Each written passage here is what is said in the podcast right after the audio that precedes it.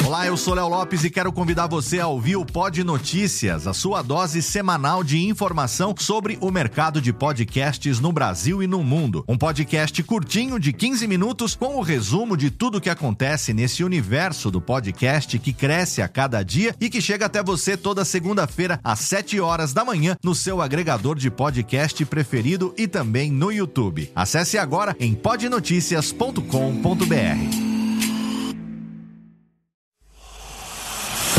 Emoção. Emoção. Aventura. Aventura. Suspense. Suspense. Mistério. Mistério. Você vai. Você vai se cagambala Olá, pessoal do Radiofobia. Aqui quem tá falando é o Celto Melo. Aqui fala Buzz Lightyear. As melhores entrevistas com os melhores humoristas.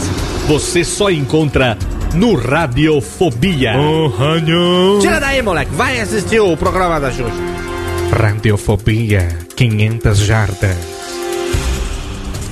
dublado nos estúdios da TVS. Ah, é o Radiofobia!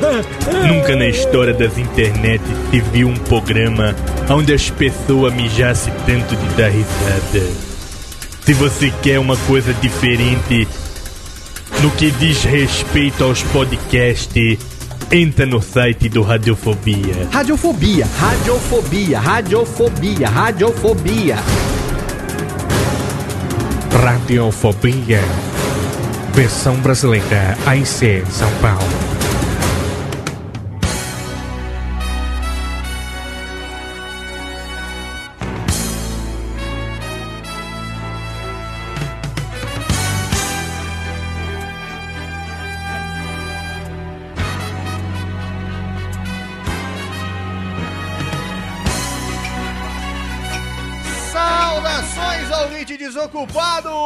Você do mundo inteiro que insiste em ouvir essa bagaça de programa, entra ano e sai ano e você está aqui conosco.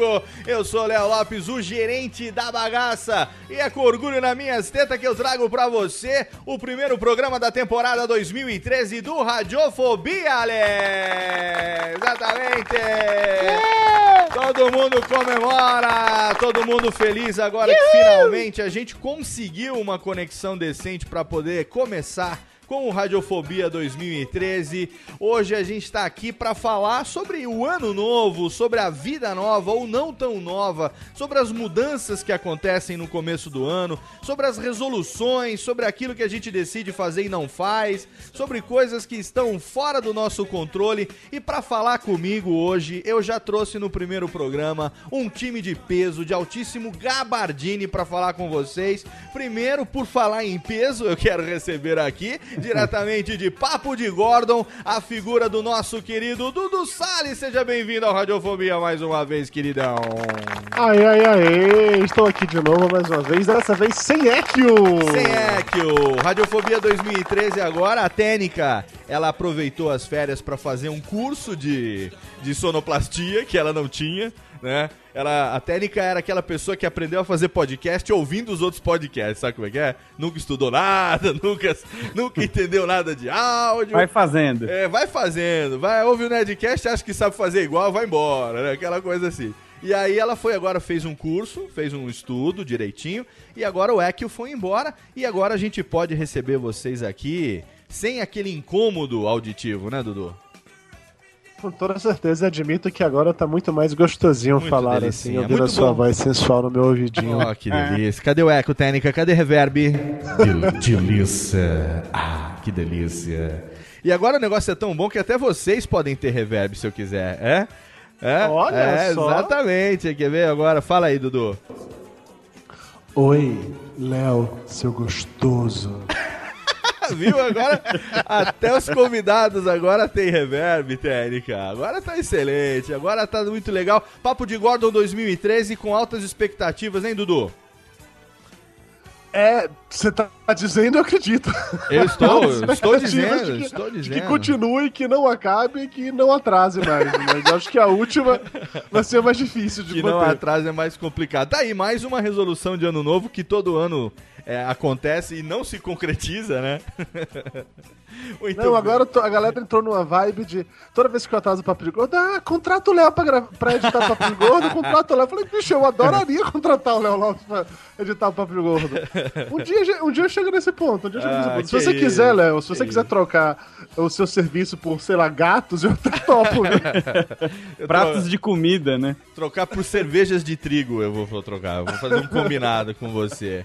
Muito bem, você já ouviu a voz, ele também está aqui. O cara que é o aspirante profissional. Ele que dá as dicas, ele que tem, pra mim, um dos podcasts de maior relevância da Podosfera Nacional. Breve num programa solo aqui falando sobre o Aspira. É com orgulho nas tetinhas que eu trago novamente meu querido irmão Boris Deprec. É nozes, diretamente aqui do QG do Aspirante, falando mais uma vez. Faz tempo que eu não venho aqui, hein, Léo? Pois é, cara. Muito obrigado pela sua presença nesse primeiro programa do ano. Vem aqui acrescentar bastante sobre, na pauta que eu sei que você domina a questão, mais da questão do profissional, as pessoas que resolvem mudar de carreira, né, que aproveita o ano novo pra falar, né, pega um punhado de terra, olha pro horizonte e fala: "Nunca mais eu vou Sim. passar por isso". Nunca mais vou passarei fome, né? Exatamente. Muito bom ter você aqui com a gente, viu? Obrigado. Ah, viu? eu que agradeço. Muito. Você sabe que é um prazer e sempre que você precisar, ou quiser, ou não tiver ninguém, pode chamar que eu sempre tô por perto. Estamos juntos. Muito obrigado pela presença. Temos aqui também ele, diretamente do podcast. Ele que é o cara mais atacado da Podosfera, no sentido de ataques maliciosos mesmo. né? Não é aquele atacado que ele é. Como é que é maluco, que anda por aí falando com as coisas. Não, não, não, não, não. Ele sofre ataques. Mas ele sofre ataques porque ele é bom. Porque o cara é legal, porque o cara tem os argumentos, uma das pessoas mais articuladas, um dos hosts mais foda bagarai da podosfera. É com orgulho nas tetas que eu recebo mais uma vez a presença de Fábio Aissar, o Fat Frog, ele é. Uhul, é nóis. é isso aí, Léo, cara. Parabéns aí pelo programa novo, pelo ano novo, né, que nós todos temos aqui. Vida que segue, Eu- né, Fat? Vida que aí, cara. segue, né? É isso aí, Ano tem que, que tocar segue. pra frente, né? Tem que Falando de ataque, né, e de novidade, o podcast tá aí cheio de, de novidades esse ano, cara. Tem que virar. Tem que virar. E a gente tá aqui junto pra fazer com que isso aconteça, porque assim como o Aspiracast, o podcast é um, um podcast com uma relevância muito legal, assim, sabe? Sai. Eu, eu gosto de podcasts que saem daquele negócio de, sabe? é, tem, tem conteúdo, tem bom humor, mas tem aquela, aquela pitada de seriedade, aquela coisa que leva você a pensar e tal. É, é importante, cara. Não é só encher a cabeça da gente de minhoca, né, velho? É, eu só tenho a agradecer aí, porque é, é isso mais ou menos que a gente tenta fazer. Mas é. E se as outras pessoas conseguem ver, show de bola. E é o que consegue. e com certeza alguém se incomoda e faz esses ataques malucos aí. Mas pode ter certeza é. que ah, a vitória está naqueles que têm a pertinácia. Pode ter certeza disso. É nóis. E por falar em programa de relevância, por falar em programa que faz a gente pensar, por falar em programa de altíssimo garbo e elegância, pra fechar aqui o nosso casting desse primeiro programa de 2013, ninguém melhor do que ele, meu amigo de fé, meu irmão camarada, olha aí. Diretamente de Café Brasil, meu querido Luciano Pires, seja bem-vindo. Ah, muito obrigado, muito obrigado. Obrigado pelo convite. É, começar 2013, o primeiro domingo de 2013, a 1h48 da tarde, quando eu podia estar tomando uma cervejinha numa boa, gravando um podcast, só mesmo o Léo Lopes é capaz. Ah, mas você é lindo. Obrigado por ter aceito. Eu que sou feliz de ter amigos tão generosos quanto vocês. Pode ter certeza Ah, disso. É um prazer estar aqui, tá aí com o Boris, o Dudu, o Fábio e você. Vamos ver se a gente faz um programa aí legal, Vamos. começando 2013 aí com os dois pés direito, né? Com certeza. Vamos fazer sim, porque hoje a gente tem Papo de Gordo, a gente tem AspiraCast, Podcast, Radiofobia e Café Brasil juntos aqui, a- começando o ano já com uma surubinha de altíssimo gabardine para falar sobre mudança, para falar sobre ano novo e a vida nova que nos espera ou não, né? Daqui a pouco tem mais, vamos pros recadalhos, sai daí não.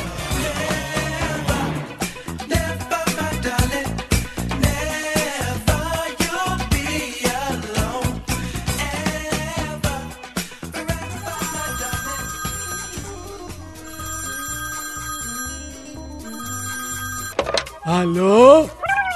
Não, meu pai tá assim.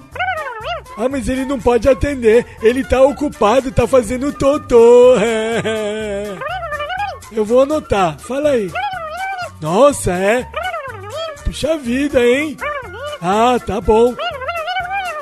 Pode deixar que eu falo. Tá, tchau. Ô pai, tem recado aqui, ó.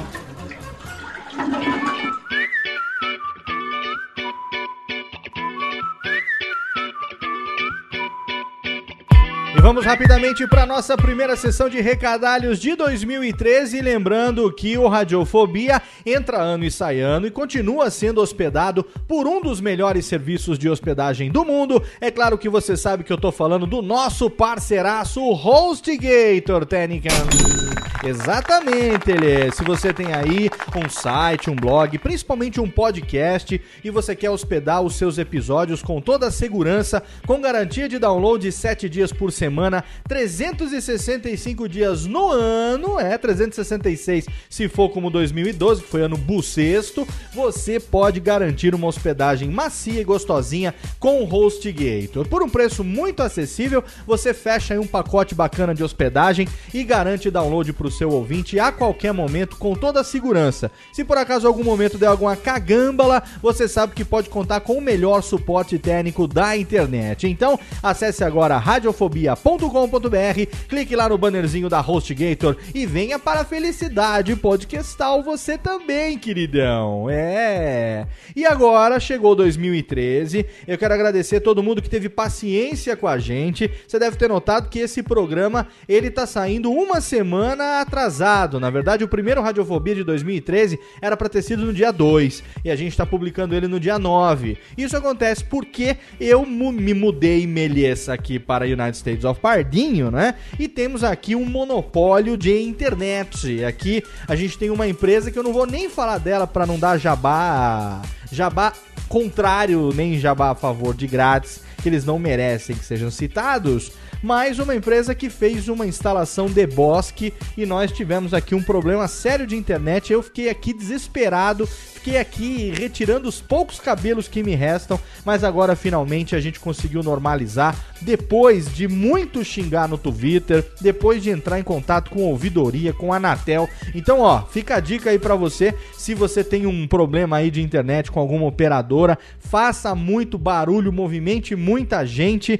e eles vão dar atenção pra você. Por isso eu quero agradecer. Só tô falando isso, não tô justificando, é porque tá justificando uma semana. Não, não, não, não, não, não, não. A gente reorganizou, vai ter esse agora dia 9, daqui a duas semanas tem mais um, não tem problema nenhum. Eu só tô falando isso aqui porque eu faço questão de agradecer a todos os ouvintes, todos os amigos que entraram aí numa corrente de orações, numa corrente pra frente de xingamentos e muitas blasfêmias através das redes sociais e graças a esse apoio, graças a essa força, nós conseguimos chamar a atenção dessa maledeta dessa operadora que resolveu o nosso problema em 48 horas e trouxe o Radiofobia de volta pra todo mundo. Por alguns vão achar isso muito bom, outros aí vão achar uma grande bosta, preferiam que tivesse fora do ar, que permanecesse fora do ar. Pra esses aí eu tô pouco me cagamblos. O que eu tô agora é agradecendo você que curte o nosso programa e que torceu pra que a gente voltasse o mais rápido possível. E 2013 começa com ótimas expectativas.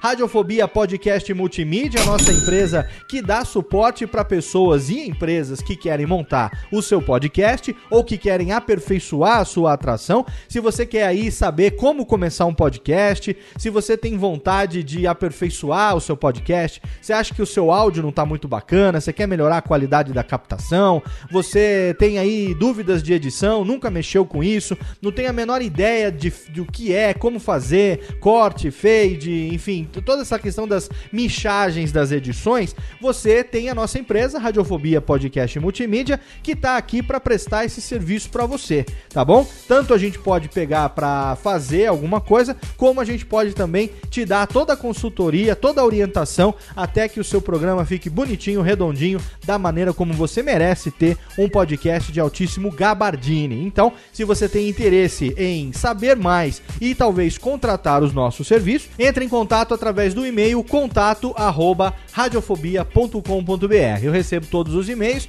e aí eu vou avaliar, a gente vai conversar, vamos marcar uma conferência aí no Skype, avaliar o que é que a gente pode fazer para ajudar você, tá bom? E se você tá em São Paulo ou mesmo se você tem disponibilidade para viajar para São Paulo, aguarde porque nós estamos terminando de elaborar aqui um workshop que vai acontecer em São Paulo no mês de março. Na segunda metade de março, a gente vai ter aí um workshop acontecendo em São Paulo, um workshop presencial com 6 horas de duração. Vai ser num sábado e eu estarei nesse workshop falando tudo, todas as etapas de criação de um podcast, conceitos básicos de áudio, gravação, como é, como se trabalha com áudio no computador para você que não sabe nada, para você que é totalmente leigo ou para você que sabe e não tem certeza se o que sabe tá correto ou não, ou não tem bem certeza do que você sabe, e para você que já tem aí um podcast e realmente quer dar uma, uma deslanchada, quer, enfim, aperfeiçoar e melhorar algumas coisas, a gente vai fazer um workshop presencial em São Paulo através da Bived. Nossa parceira Bived tá organizando aí o curso, então em breve a gente vai ter as inscrições abertas. Você vai ter aí mais de dois meses para fazer as inscrições e aí é, já são 60 pessoas, 60 vagas pelo menos garantidas, tá? Se por acaso lotar, aí a gente ainda tem chance de tentar ampliar um pouco, mas 60 vagas estão garantidas. Então, fique ligado no radiofobia.com.br, fique ligado também nas redes sociais, no Twitter, no arroba radiofobia, também no meu particular, no arroba Radiofobia e nas nossas páginas no Facebook, porque assim que o curso tiver disponível, assim que as inscrições forem abertas, a gente vai avisar para que você que quer fazer o seu podcast ou mesmo você que quer mudar alguma coisa no seu podcast possa participar. A gente vai se encontrar, vai passar longas seis horas juntos e eu vou compartilhar tudo aquilo que eu sei com você, pelo menos grande parte do meu conhecimento adquirido ao longo de todos esses anos editando Radiofobia e agora também, desde o ano passado, editando o Nerdcast. Então, às vezes, para você, o Radiofobia não é uma boa referência por conta do tipo do programa, por conta do estilo do programa, né? Que é um programa ao vivo, com músicas, com efeitos, com vinhetinhas, tudo colocado em tempo real e tal. Mas eu também edito o Nerdcast, e o Nerdcast tá aí como exemplo, como referência para muita gente que faz podcast hoje. É um podcast gravado, aonde você tem todo o papo gravado, às vezes chega a ter duas, três horas de papo, e aí a tarefa do editor é transformar isso num papo dinâmico, num papo com ritmo, num tempo reduzido, colocando todos os, os elementos sonoros que fazem do Nerdcast o programa que você conhece. Então, se você quer saber como é esse processo, se você quer saber como fazer, você vai ter lá todas as dicas, vai saber como é que acontece a edição do Nerdcast, o que é vírgula sonora, é, como fazer os cortes, como cortar, como emendar, enfim, como fazer que um papo longo, um papo prolixo, muitas vezes coisas aí que foram faladas que não tem muito a ver com o assunto, se transforme num papo de uma hora e pouco, com ritmo, aonde a pessoa se envolva do começo até o fim do assunto. Então, esse workshop em março vai ser exatamente para passar e dividir, compartilhar tudo isso com você tá certo? Jabás pessoais dessa vez, jabás do próprio Radiofobia para você então que tá aí, que quer, que ouve e que tem vontade também de fazer o seu próprio podcast. Agora, fica aí com o primeiro podcast de 2013, não podia ser diferente. Nessa época de mudança, nessa época de renovação, a gente chamou os nossos parceiros, esses caras que são os melhores hosts da podosfera, pessoas que têm um conhecimento muito bacana para compartilhar, que falaram das suas experiências e que rendeu um papo até um tanto quanto serião demais, até para os padrões do Radiofobia. Mas eu acho que para um começo de ano é muito legal fazer essa reflexão e aproveitar tudo que esse pessoal tem para compartilhar com a gente. Tá bom? Daqui a duas semanas tem mais. Fique ligado em radiofobia.com.br. Agora aumenta o som, pega aí alguma coisa para tomar e curte o primeiro programa de 2013. Abraço na boca, lhes. Radiofobia! Radiofobia! Radiofobia!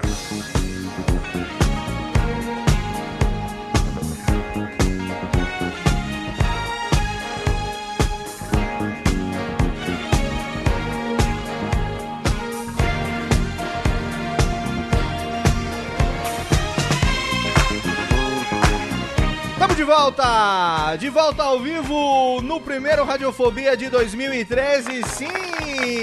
Começando muito bem, em Não Stop Nas Now, ninguém segura a gente agora. Esse ano é o nosso ano, vamos fazer acontecer. E é com muito orgulho que eu recebo aqui meus amigos Dudu Salles, Boris Depré, Fat Frog e Luciano Pires, juntos pro primeiro programa. Primeiro Radiofobia que quase não sai, viu, molecada? Quase que não sai esse programa, porque por falar em ano novo e vida nova, ou não, né? Como, como diz a temática do programa de hoje, vocês sabem que eu aproveitei agora o fim do ano e me mudei, né? Mu- Mudei graças à condição alcançada, a graça alcançada de conseguir montar o negócio próprio. Eu me livrei do mundo corporativo e montei a empresa, já tava, já tinha a empresa, agora fiz ela funcionar. Agora todo mundo sabe que eu tenho como meus principais clientes Jovem Nerd e Azagal fazendo a edição do Nerdcast, que me permitiu então sair da onde eu tava, voltar pro interior, montar um escritóriozinho e fazer as coisas aqui. Ano novo, vida nova, aproveitando que tá chegando mais um filho agora, logo depois do carnaval. Aproveitamos a época de mudanças e resolvemos fazer todas as mudanças, já que a situação, a condição veio favorável, né? É, Aquele negócio, né? A gente passou o ano se ferrando, se fudendo mesmo. Sofrendo uma série de situações, uma série de, de problemas, de, de, de percalços e tal. E aí, quando você menos espera, as coisas acabam se desenrolando. Uma coisa veio, deu certo a questão do trabalho, aí o bebê também chegando, mais uma coisa que renova, queira ou não, renova a, a, a- esperança dentro da família, renova os ânimos dentro da família e tudo mais.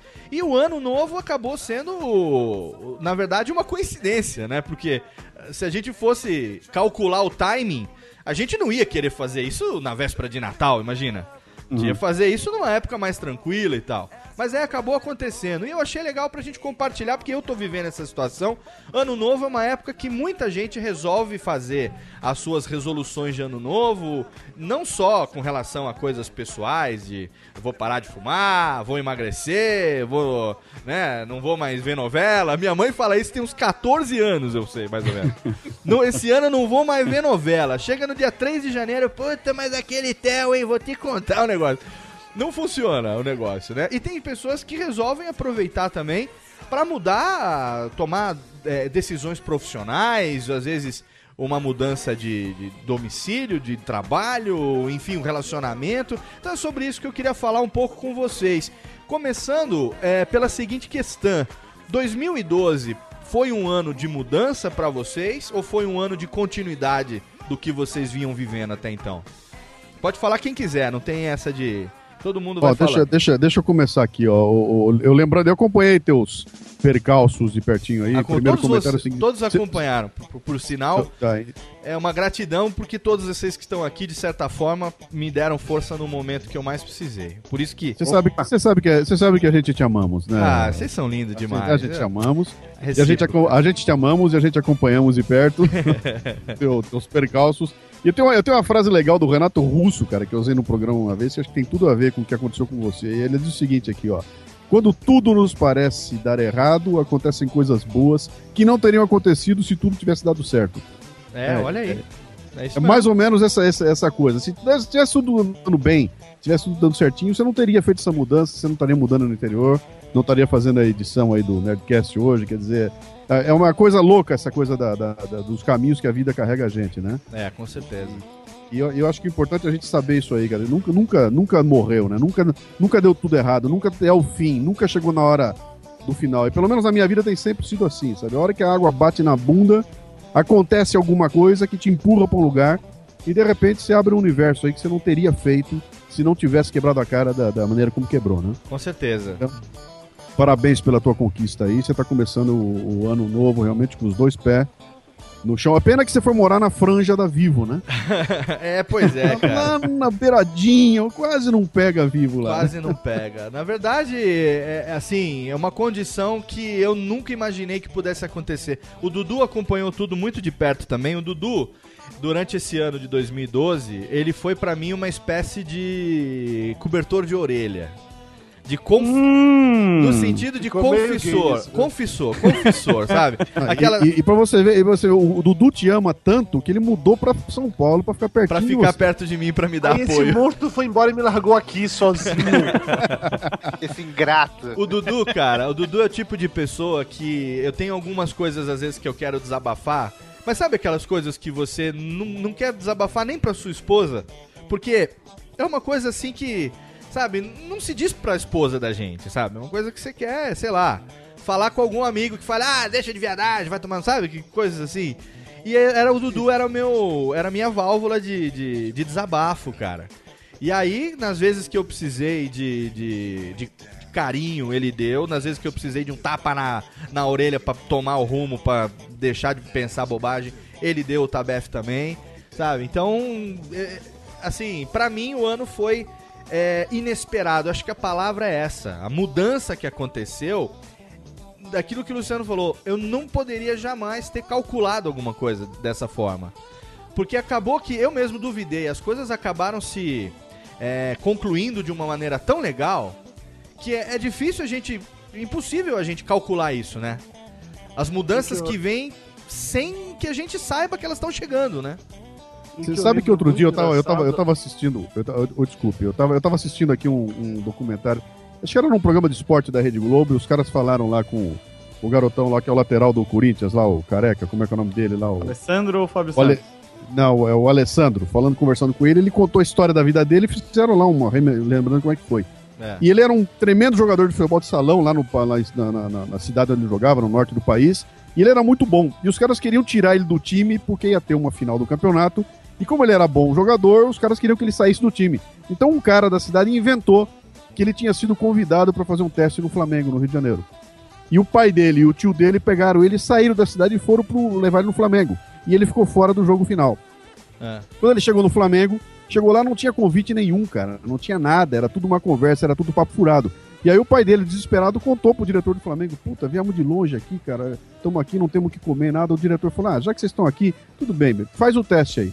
E ele fez o teste. E aí ele termina dizendo o seguinte, que eu quero agradecer demais aquele cara que me enganou, Exatamente. o cara que nos deu um balão na cidade lá, que nos tirou fora, porque se ele não tivesse feito aquilo, talvez eu tivesse lá em cima, não tinha acontecido nada na minha vida, né? né, Dudu? Porque a vida, essa Aquela vagabunda, essa filha da puta dessa vida, ela, Essa ela, piranha. essa piranha, essa piriguete da novela das oito, ela reserva coisas que a gente não tem como saber que vão acontecer. Algumas mudanças a gente toma decisões. Eu vou mudar tal coisa, eu vou fazer tal coisa. Mas e as mudanças que vêm como uma enxurrada que você não tem controle? As coisas que acontecem totalmente à revelia. O seu É. 2012 foi mais ou menos assim também, né, Dudu? No começo do ano, a gente tava lá na Campus Party, você tava prospectando Poprostas e saiu dali empregado e veio pra São Paulo. Mas é, é engraçado, eu- a gente fez um papo de gordo sobre mudanças e nele eu comentei como eu tenho um pavor de mudanças, eu tenho medo. Saca a música Cagaço. de. Da, eu, que- eu prefiro ser essa Caímos. metamorfose ambulante do que a velha opinião formada sobre tudo. Sim. Eu sou a velha opinião formada sobre tudo, entendeu? Eu tenho um pânico foda de mudança. Em 2012, a minha vida mudou, mas mudou completamente. Eu mudei de cidade, eu mudei de emprego, mudei de segmento, mudei até mesmo de gosto pessoal com animais, entendeu? Tudo de uma vez. Só não mudei de mulher e nem de sexo. O resto mudou, cara. E foi uma parada muito tensa, assim, porque eu não sei se eu estava preparado para isso tudo. Eu passei o ano de 2011, a metade do ano, né, o segundo semestre, me preparando para ir embora de Salvador, para ir morar em Resende, no interior do Rio de Janeiro, com Mayra, e ensinar numa faculdade em Resende. E em duas semanas mudou tudo. Eu vim parar em São Paulo, morando de favor na casa do Flávio, quando eu trabalhava numa agência de propagandas. Agora, assim, de uma hora para outra, sem eu esperar. E aconteceu. Não posso fazer às vezes, a vida, essa vadia. Essa nos força a lazarenta, tomar né, cara? mudanças. Nos Essa força a- danada. Porque você. pegar mudanças que são boas no final das contas. Que né? Interessante não que você tinha tomado uma decisão, né, você estava em busca de uma mudança, só que a mudança que acabou acontecendo, ela foi totalmente. E pra você também aconteceu bem no ano novo, foi no, logo no, no primeiro mês, né, cara? Então foi bem assim, ano novo, vida nova mesmo, né, cara? Sim, é, quando a gente tava aqui na Campus Party, como você bem falou, na Campus Party do ano passado, de 2012, Eu estava certo que ia morar em Resende, já estava com emprego na, na faculdade de Resende, vim pra São Paulo ver, ok, eu tô por aqui, vamos balançar a árvore pra ver o que cai, né? Pois e é. caiu um emprego no meu colo, o que eu posso fazer? Você tava ali, quer dizer, a a mudança ela já vinha acontecendo de um certo tempo, né? Desde a mudança da Mayra, que impactou, de uma certa. Lógico que impacta totalmente na vida de vocês. Impactou totalmente na vida de vocês. E de repente. Mas assim, eu, eu não sei, o Boris e. O Luciano caiu. Estamos restabelecendo a conexão com o Luciano Pires aqui. É, mas assim, eu. Às vezes a gente toma decisões que a postura de querer a mudança, de querer que a coisa aconteça, no, no- no meu é, ponto de vista, no meu- minha sensação, é que ela é fundamental para que um dia a mudança aconteça. Eu sempre falo, cuidado com o que você pede. A gente tem que estar predisposto a aceitar a mudança, ou pelo menos, no fundo, no fundo, a gente quer isso, né? A gente tem, tem que ter primeiro aquela vontade ou aquele desejo, ainda que você não, não, não tão forte, não tão explícito assim, mas eu quero que as coisas mudem, né? Exatamente. A grande diferença que a gente vê nisso aí, a lição que a gente tira disso tudo, é o seguinte: a vida, essa vadia, Essa vadia. ela vai brincar com você, entendeu? Sim. Ela vai te colocar de repente em situações que você não está esperando. Mas a sua retidão, o seu pensamento, o seu norte é que vai, obviamente, te orientar aí nas escolhas que você vai fazer, né? Ela, a vida ela troca as opções na tua frente, mas as escolhas são suas. Entendeu? Eu, eu acho que E uma é isso- condição, E é isso aí que né? a gente tem que tem que estar atento, cara, pra, pra essas mudanças, né? É uma condição, né, cara? Acho que é, é, o, o ser humano, diferente dos outros animais da natureza, é, que vivem instintivamente o seu ciclo de vida, o ser humano, é, ele, ele não, não consegue viver plenamente se ele não tiver aberto a possibilidade de mudança contínua, né, cara? É. Porque as coisas não são hoje como foram ontem, dificilmente amanhã serão como, como são hoje. E quando a gente é fechado pra isso, a impressão que eu tenho é que as coisas são muito mais complicadas, né? Eu cansei de ver no meu caminho pessoas que é, a, a mudança tava ali, a oportunidade tava ali, se mostrando na frente delas, esfregando a bunda na cara delas, dizendo, sabe, tipo, é, stripper de, de, de puteiro. Tá ali se esfregando na cara ali, olha aqui, opa, que legal, mas o cara, não, não quero, não, não, não tô vendo. Não que não quero, mas não tô vendo, tá aqui, o cara tá... Aquela história do, do, do cara que tava morrendo afogado, que Deus, pra Deus salvar ele e tal, ele rezava, aí o cara, Deus mandou barco, mandou canoa, mandou até o helicóptero, e o cara não quis pegar, entendeu? A oportunidade tá ali se esfregando na cara dele, dizer, pessoas que estão é, é, fechadas à, à mudança, né? Eu, eu tenho medo É que- também. É que mudar, mudar dói muito. Né? Eu tenho medo tô de também. vo- Vocês estão me ouvindo? Sim. É porque eu tô de volta aqui, eu caí na ligação. Aham, e eu agora, eu, agora eu, eu consegui me voltar aqui, agora eu estou pela Vivo, viu? Reconectou. Essa questão da mudança é um negócio interessante. Tá só um pouco baixo, viu, Luciano, o seu, seu volume. Meu volume está baixo? É, tá um Melhorou pouquinho agora? ba-? Melhorou um pouco, melhorou sim. Deixa eu ver se ele melhora aqui. É, ah, então, essa questão da mudança tem um negócio que eu costumo usar numa das palestras aí, que eu costumo dizer o seguinte, que ninguém muda quando vê a luz, só muda quando sente o calor, né? Quer dizer, é, muitas vezes a coisa aparece na tua cara, tudo, você não muda só porque viu alguma coisa. Tem que É. esquentar, cara, tem que pegar fogo, tem que doer. Então, se não dói, você não vai se mexer. Então, é, se, se a dor da mudança for maior do que a, a insatisfação que você tem, não vai acontecer nada, né? Quer dizer, tem que... A dor da mudança tem que ser menor. Sim. E algumas vezes a gente é levado para isso, quer dizer, chega uma hora que você acontece uma coisa na tua vida, não há alternativa e você tem que sair atrás e fazer acontecer. Aconteceu comigo em 2012 agora, teve uma série de coisas que, que planos que eu tinha que não deram certo, né? E alguns deles me obrigaram a reformatar algumas coisas que eu tinha no Café Brasil. E eu tive que ir pra, pra rua, bater na porta de uns caras que eu nunca tinha pensado em fazer, e de repente eu saio de lá com dois patrocinadores novos pro programa. É. Coisa que eu jamais teria feito se não tivesse dado errado o plano inicial, né? Sim. Quer dizer, foi, a, foi, a, foi a- a- a quebra do caminho inicial que me obrigou a tomar uma alternativa que não estava no jogo. Sim. E a hora que eu tomo a alternativa, dá tudo certo e a coisa funciona, né? O Boris também em Então, tem que 2012 foi radical, né, Boris? Né, foi. Eu até eu achei engraçado porque a gente na Campus Party, né? Todo mundo feliz, conversando, falando de planos, etc. 15 dias depois bateram na minha, no meu popô e disseram: olha, seu contrato acabou e a gente não quer mais. É. E aí eu tive que tomar outros rumos que hoje eu agradeço. Falou, olha, Sim. agradeço por terem cortado meu contrato ali, porque graças a isso eu galguei outros passos, andei por outros caminhos. O site acabou ficando um pouco, né, de lado, porque acabei não tendo tempo, mas continua vivo e Sim. com planos, e mudou muita coisa, foi muito, foi muito É, bacana. é engraçado, é engraçado isso, Boris, porque quando eu me mudei pra Resende pra ensinar lá na tal faculdade, eu tinha conseguido esse emprego já uns três meses antes. Eu tinha ido lá, passei por entrevista, o pessoal me conheceu, falei que eu ia me mudar pra lá, estavam interessados em mim e tal, mas eu não sei se convenientemente ou não, em nenhum momento haviam falado comigo sobre grana, sobre salário. A desculpa sempre era: "Ah, a mulher do RH não tá aqui, quando ela voltar de férias, só era pra te falar isso, não sei o que e tal. E a coisa foi levando, foi empurrando, né? Eu percebi que eles me queriam desesperadamente, porque eu imagino que não deve ser fácil encontrar professores na área de comunicação, publicidade, numa cidade do interior. Então, eles me queriam, isso era fato. Eu vi que o coordenador do curso queria me colocar em várias matérias, coisas que eu nem sequer sabia fazer, mas ele queria, queria que eu pegasse a matéria. Mas beleza. Quando eu cheguei na cidade, que eu fui finalmente conversar com a mulher da RH para saber o valor do, do salário, cara, o que eles iriam me pagar para pegar duas turmas era menos que um salário mínimo, entendeu? Porque era por, por hora aula de trabalho. Olha que absurdo. Eu fiquei assim, puta que pariu, é foda. Eu saí de Salvador pra vir morar no interior pra ganhar menos de um salário mínimo, aí é sacanagem. Se por acaso tivesse me oferecido, não precisava nem ser o mesmo que eu ganhava em Salvador, entendeu? Mas talvez um pouco menos, talvez até mesmo metade. Eu podia me acomodar com a situação, ficar quieto ali naquele canto.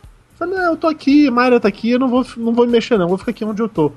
Só que o incômodo foi tão grande que me forçou realmente a buscar outra coisa. E foi assim que eu vim parar em São Paulo. Então, a vida, aquela vadia, às vezes é uma vadia do bem, né? Não, mas comigo, Dudu, foi exatamente isso. Teve gente, até que depois da Campus Party, falou: Ah, o Boris sumiu, não sei o que. Eu falei, gente, 15 dias depois da Campus Party, eu fiquei desempregado, sumariamente. Eu tive que sumir porque eu tive que ir atrás de buscar alternativas, como o Luciano falou, que eu jamais tinha imaginado ir atrás. E aí, de repente, eu encontrei uma alternativa ótima, numa condição bem melhor, e hoje estou aqui. Continuo vivo, lindo, mas é complicado você chegar e o cara falar, olha, se prepara até o dia 29. Tá bom, ó, tô preparado dia 29. É, então, não deu pra alocar você em lugar nenhum, nós não queremos mais. É foda, é foda. É bem cara. gostoso, é bem É uma gostoso. delícia, é uma delícia. É uma delícia, na verdade, isso é, é, um- é uma. É, é um xiste, né? É uma ironia. É. Ironia on, né, Luciano? Ironia. Valeu. Cadê É. a vinhetinha do Café Brasil? Ironia. Tem que botar a vinhetinha da ironia aqui, senão o negócio acha que a gente gosta de se fuder mesmo, né? Todo mundo gosta. se Joseph. Klimber. É, Joseph Klimber, exatamente. O que eu quero fazer aqui agora é uma salva de palmas para os convidados, porque esse programa, ele, olha, primeiro programa do ano, uma coisa fenomenal. Atrasou uma semana, mas valeu a pena, porque a gente veio no gás. E agora a gente vai tocar aqui duas melódias e na volta a gente vai continuar desenvolvendo. Esse segundo bloco foi mais um desenvolvimento do assunto. Agora a gente vai no, no terceiro bloco abordar um pouco dessa questão de mudança profissional, de decisões que a gente toma e, o que fazer para que elas aconteçam, ou pelo menos é, ajudar as coisas a, a- a desenrolarem de uma forma positiva. E também as coisas que a gente. as decisões aí, as mudanças que a gente vislumbra no lado pessoal também, que são às vezes as mais engraçadas de todas, né? A gente. é, é, a gente brigando consigo mesmo ao longo do ano, dizendo, mas eu não disse que eu ia fazer isso. a gente vai falar sobre isso daqui a pouquinho. Vamos pro primeiro bloco de melódias. A música que vai tocar agora é, primeiro bloco, é a música do Fat Frog. E na sequência tem a música do meu querido Dudu Salles. Então não saia daí, a gente está transmitindo ao vivo. Quero agradecer também aos ouvintes, exatamente, que estão aqui hoje, nessa tarde de domingo, dia da gravação do Radiofobia, deixando o frango e o macarrão esfriando em cima da mesa para poder acompanhar. Um bando de desocupada, né, cara? Esse cara não tem nada que fazer domingo à tarde, né? Vai ficar vendo o quê? Temperatura máxima? Não, vou ouvir Radiofobia, né? Pelo Aventuras do Didi, pô. Aventuras do Didi. Pelo pelo nosso canal do Radiofobia no Ustream, radiofobia.com.br barra ao vivo. Vamos agora então pro primeiro bloco de melódias. Já já a gente volta, começando muito bem com Chico Science Nação Zumbi. Já já tem mais.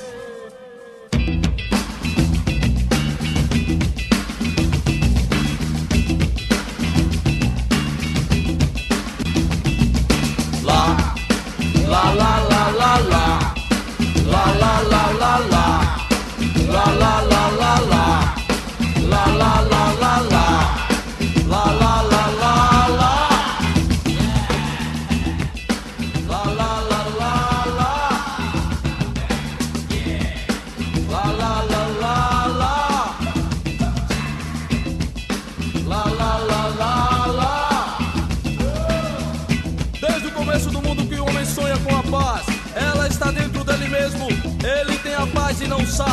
é só fechar os olhos e olhar para dentro de si mesmo.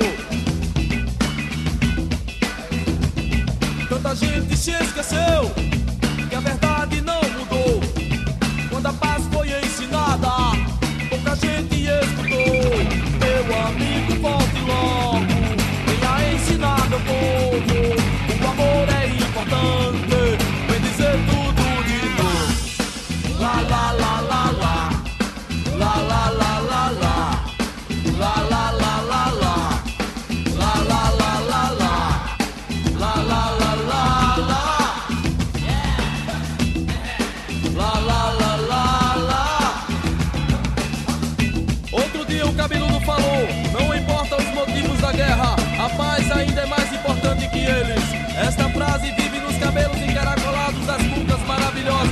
mas se perdeu nos labirintos dos pensamentos poluídos pela falta de amor. Muita gente não ouviu porque não quis ouvir. Eles estão surdos. Tanta gente se esqueceu que o amor só traz o bem e a covardia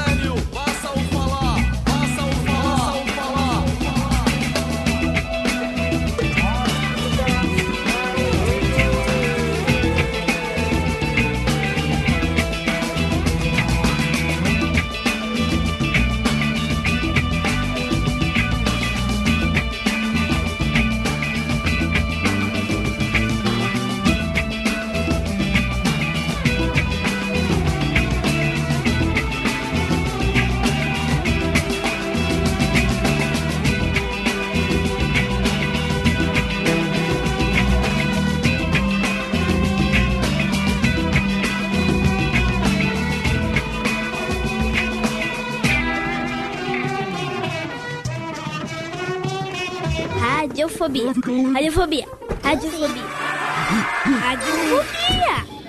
Radiofobia.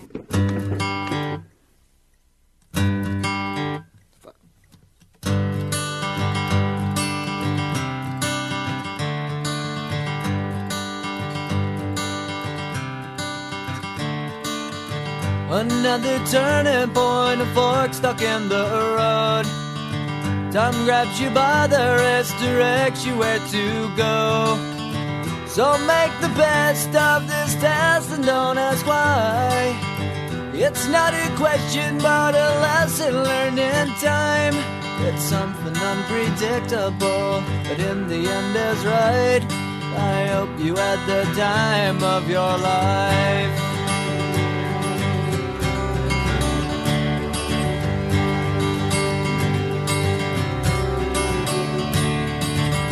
Take the photographs and still frames in your mind. Hanging on a shelf in good health and good time. Tattoos and memories and dead skin on trial. For what it's worth, it was worth all the while. It's something unpredictable, but in the end it's right. I hope you had the time of your life.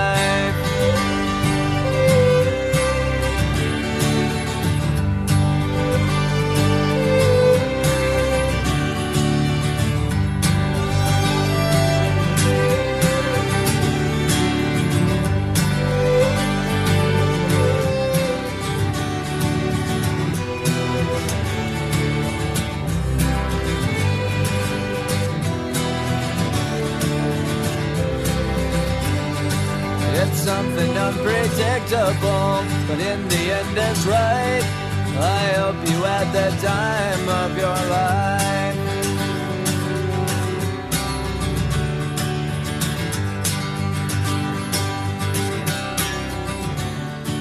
It's something unpredictable, but in the end is right. I hope you had the time of your life. No Radiofobia, o som do Green Day, Time of Your Life, música pedida pelo meu querido amigo Dudu Salles. Antes teve também Chico Science, Nação Zumbi, Todos Estão Surdos, pedido do Fret Frogs. Yes. Estamos aqui de volta, aliás. Cadê a galera? Vamos aumentar o som. Tamo de volta em escolhi essa música? 2013. Tamo de. Um, dois, três. Não, não pode, Dudu. Tamo de volta. Você tem que esperar voltar Ah, o bloco, rapaz. Tem que esperar voltar o bloco. Ah, Tem que esperar voltar É o que eu já tô bloco. com algumas cervejas Esperar voltar o bloco. Não tem problema, não tem problema. Ano novo, vida nova. E os nossos hábitos continuam os mesmos. Isso, isso não tem problema, porque nós estamos juntos aqui, eu e meus amigos Dudu Salles, Boris Depre, Fat Frog e Luciano Pires, gravando pra você apenas hosts de altíssimo garbo e elegância. A exceção, a exceção de mim, todos são de liça. É, é. Todo mundo aqui comigo no primeiro programa de 2013, que demorou, chorado, mas saiu. E agora o Dudu quer explicar o porquê do pedido da música do Green Day. É isso, Dudu? Basicamente é isso. Pode falar. Então, o que, como eu falei mais cedo, eu tenho um pânico foda de mudanças. né? Toda mudança me assusta. E parte do meu ritual pra encarar a nova mudança é escutar essa música em looping. Aquele papo lá de que eu espero que você tenha tido The Time of Your Life, entendeu? Aham. Aquilo dali é um negócio que me motivou. Falei, ok, acabou, essa fase passou, vamos pra outra. Eu aproveitei o que tinha pra aproveitar, vamos pro próximo ponto agora. Isso é meio que um ritual que eu faço sempre pra fazer pra alguma mudança. Já tem um tempo, obviamente, pra pensar na mudança, é claro. Sim. Entendi. E o Fat Frog, essa do Todos Estão Surdos, é clássica de Robert Charles, né? É verdade. Verdade, é uma música, cara, que, que fala pra caramba aí pra gente tomar atitude, entendeu? Aham. Tomar as rédeas aí do líder que a gente tem dentro da gente. Isso é. Eu gosto muito dela. O pessoal perguntou no chat aqui, por que que tocou a música do Nação Zumbi e não do Roberto Carlos? Porque foi o Fat Frog que pediu, querido. Se fosse Roberto Carlos, não teria sido pedido do Fat Frogs. Fat Frog sempre vem com uma visão diferente, né? Com aquele toquezinho diferente. Ai, que delícia. Cadê? A técnica falou, falou do toquezinho. A técnica, a técnica já ficou toda excitadinha aqui, olhando pra mim. A técnica agora tem uma cadeira nova aqui no escritório e tal. Só que ela tá com um bafo tão foda que eu vou fazer um aquário de vidro pra ela ficar. Vou pegar um, um- um- um- deixar ela fechada. Se bobear um aquário de peixe mesmo, vou deixar a técnica dentro do, do aquário pra esse bafo não chegar aqui. Você sabe que a gente tava falando agora no segundo bloco a respeito e o Boris veio dizer que ele começou o ano já com o pé na bunda, né? Que motivou a mudança, enfim, que foi foda no primeiro momento, mas acabou. Tem alguém vazando o barulhinho do Skype aí, quem tá mandando o chat do Skype. O. Tá vazando aí o som, não sei de quem? Só pra avisar, hein? Aquele plupluk. É, então, o Fat, Fro- o Fat Frog não, o Boris veio falar que tomou um, um pé nos rabicó, que motivou depois, mas no primeiro momento foi muito impactante. Você sabe que eu vivi uma experiência é, reveladora nesse ano de 2012, né? Porque a gente tem uma, uma sensação. Cara, o que aconteceu? Ca- Capotou as conexão aqui? Tô falando sozinho? Não, não, Não, aqui. Léo. Ah, bom, Quem não, é caiu que- foi o Boris. Ah, bom. Boris. É, bom. É porque eu tô achando que, é que ficou uma tela esquisita aqui, daí ele tá voltando. Então, é, eu tive uma revelação que foi o seguinte. É, me falavam isso e eu não, não acreditava, ou pelo menos não queria acreditar. E aí esse ano eu experimentei isso na pele. Que o trabalho é, que a gente tem como empregado, folha, carteira assinada, folha de pagamento e tudo mais, aquela ironia, aquela ironia não, aquela ilusão de que nos dá é, estabilidade, né? Que a gente ter um emprego com carteira assinada é sinônimo de estabilidade. que a gente tem lá no fim do mês, né? O seu trabalho, queira ou não queira, você faz bem, ruim, dependendo, faz bem ou ruim, dependendo tal, não sei o quê. De qualquer maneira, no fim do mês você tem o seu salário garantido. E se você. Eu trabalhei numa grande multinacional do setor automotivo, aonde tinha esse estigma, né? A empresa não manda ninguém embora, a não ser que você faça muita merda, né? Ela não manda ninguém embora. Então você tem garantido ali o seu salário no fim do mês. Eu, esse ano, tive a revelação de que essa garantia, ela é uma ilusão das mais filhas da puta que você pode se meter, cara. Porque assim, é, eu depois que saí dessa empresa, fui trabalhar numa editora, fui trabalhar como gerente, e aí eu tinha na minha mão a responsabilidade de algumas pessoas.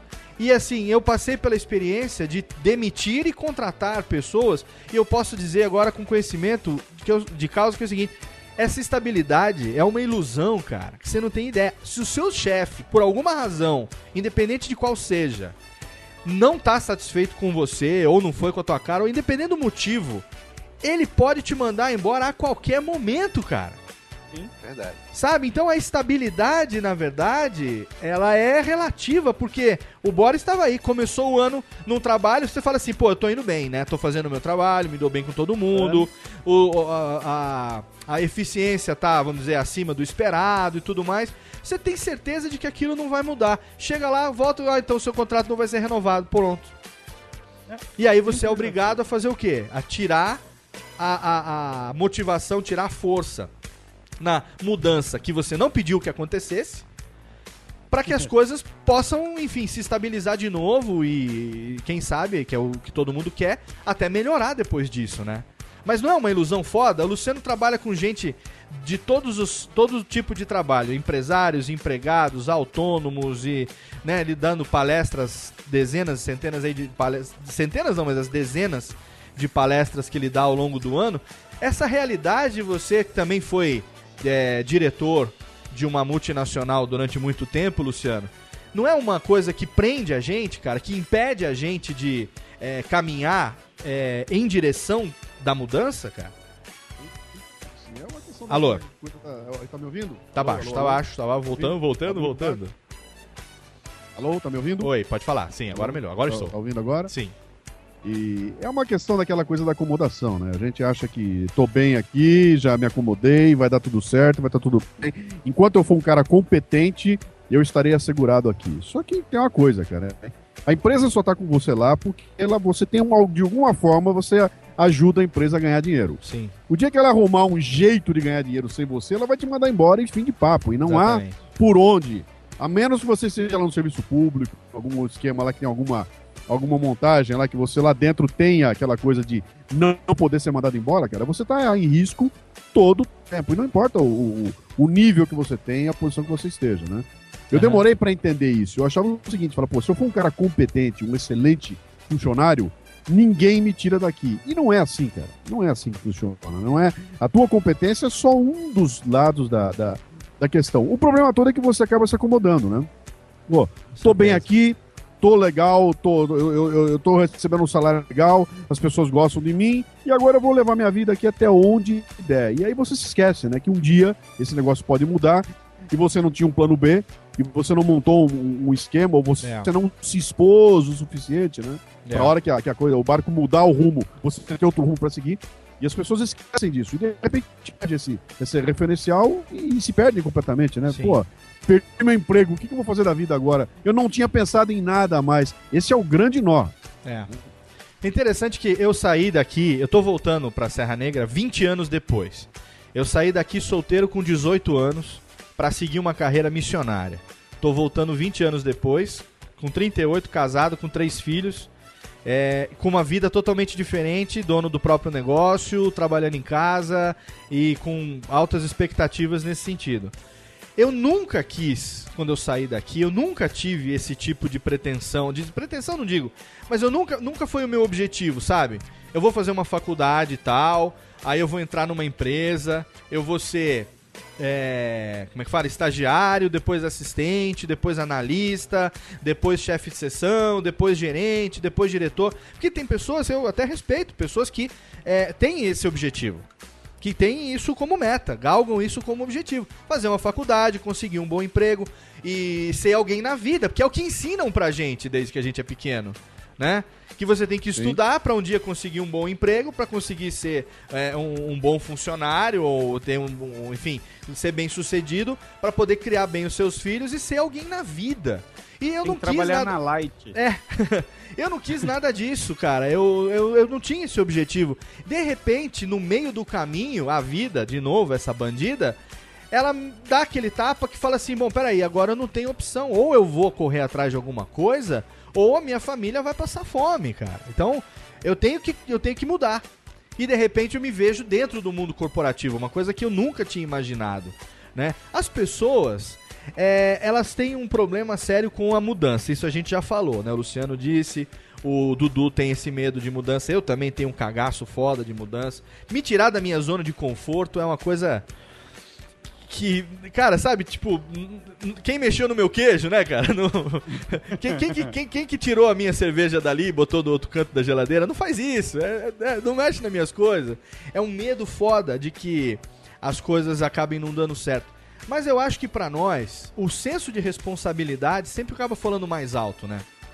Porque a gente já não é mais assim, solteiro, dono do próprio nariz, sabe? Se eu me fuder, foda-se, sou eu, tô sozinho. Você tem uma família, tem mulher, tem gato, né, Dudu? Alguns. Dois, alguns têm, alguns têm, dispensa alguns têm pontos. filhos, outros têm gatos, outros têm filhos da, da, da enteados, sobrinhos. alguns têm agregados na família, têm filhos e gatos, né, Bore? Exatamente. É, é por isso, é, o que eu costumo dizer pra molecada, sempre que a garotada vem falar comigo, eu falo aqui, ó. Que idade você tem? Ah, eu tenho 24 anos. Eu falo, muito bem, cara. Você tem tempo de errar. Entendeu? Ah, eu tenho 17 anos. Bicho, bota a cara porque você tem tempo de errar à vontade. É, isso mesmo. Conforme você vai amadurecendo, teu tempo de errar vai acabando, cara. Então, É. eu aos 56 anos não posso errar mais, cara. né? Então dá não mais. dá mais pra eu... Vou me jogar numa aventura inconsequente, que eu não tenho mais tempo pra errar, né? É. Então a, a, a questão toda é essa de você é, estabelecer que há, há um timing pra gente fazer essas loucuras é, conscientemente. Outras vezes, vão acontecer porque a gente não tem controle, como aconteceu com você agora. Dizer, Sim. Você, você foi levado pra uma decisão sem esperar que ela acontecesse. Aconteceu É. com o Boris, né? De repente há um, há um trauma e a partir desse trauma ele tem que partir pra uma mudança. Ele recebeu um estímulo externo e teve que responder a isso e partir pra mudança. Sim. E agora, outros não, podem usar esse estímulo interno. Fala, pô, ainda não é isso que eu quero, tá? Eu quero seguir, eu quero ser.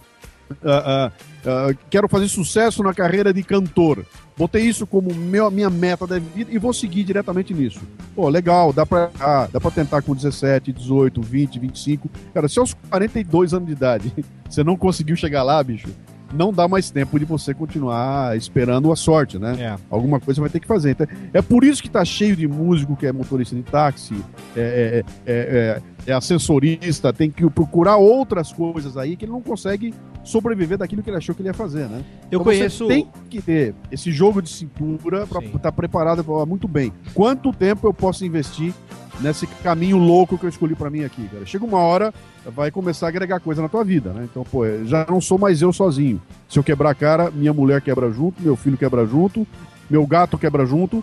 Então, esse, esse peso todo vai acumulando, né? Isso vai tirando da gente flexibilidade de, de, de partir para mudança consciente. Vai precisar de um trauma para mudar. É, eu conheço pessoas que eu conheci essas pessoas há 20 anos, quando eu saí daqui, fui para São Paulo estudar, essas pessoas já estavam fazendo o que elas continuam fazendo hoje 20 anos depois.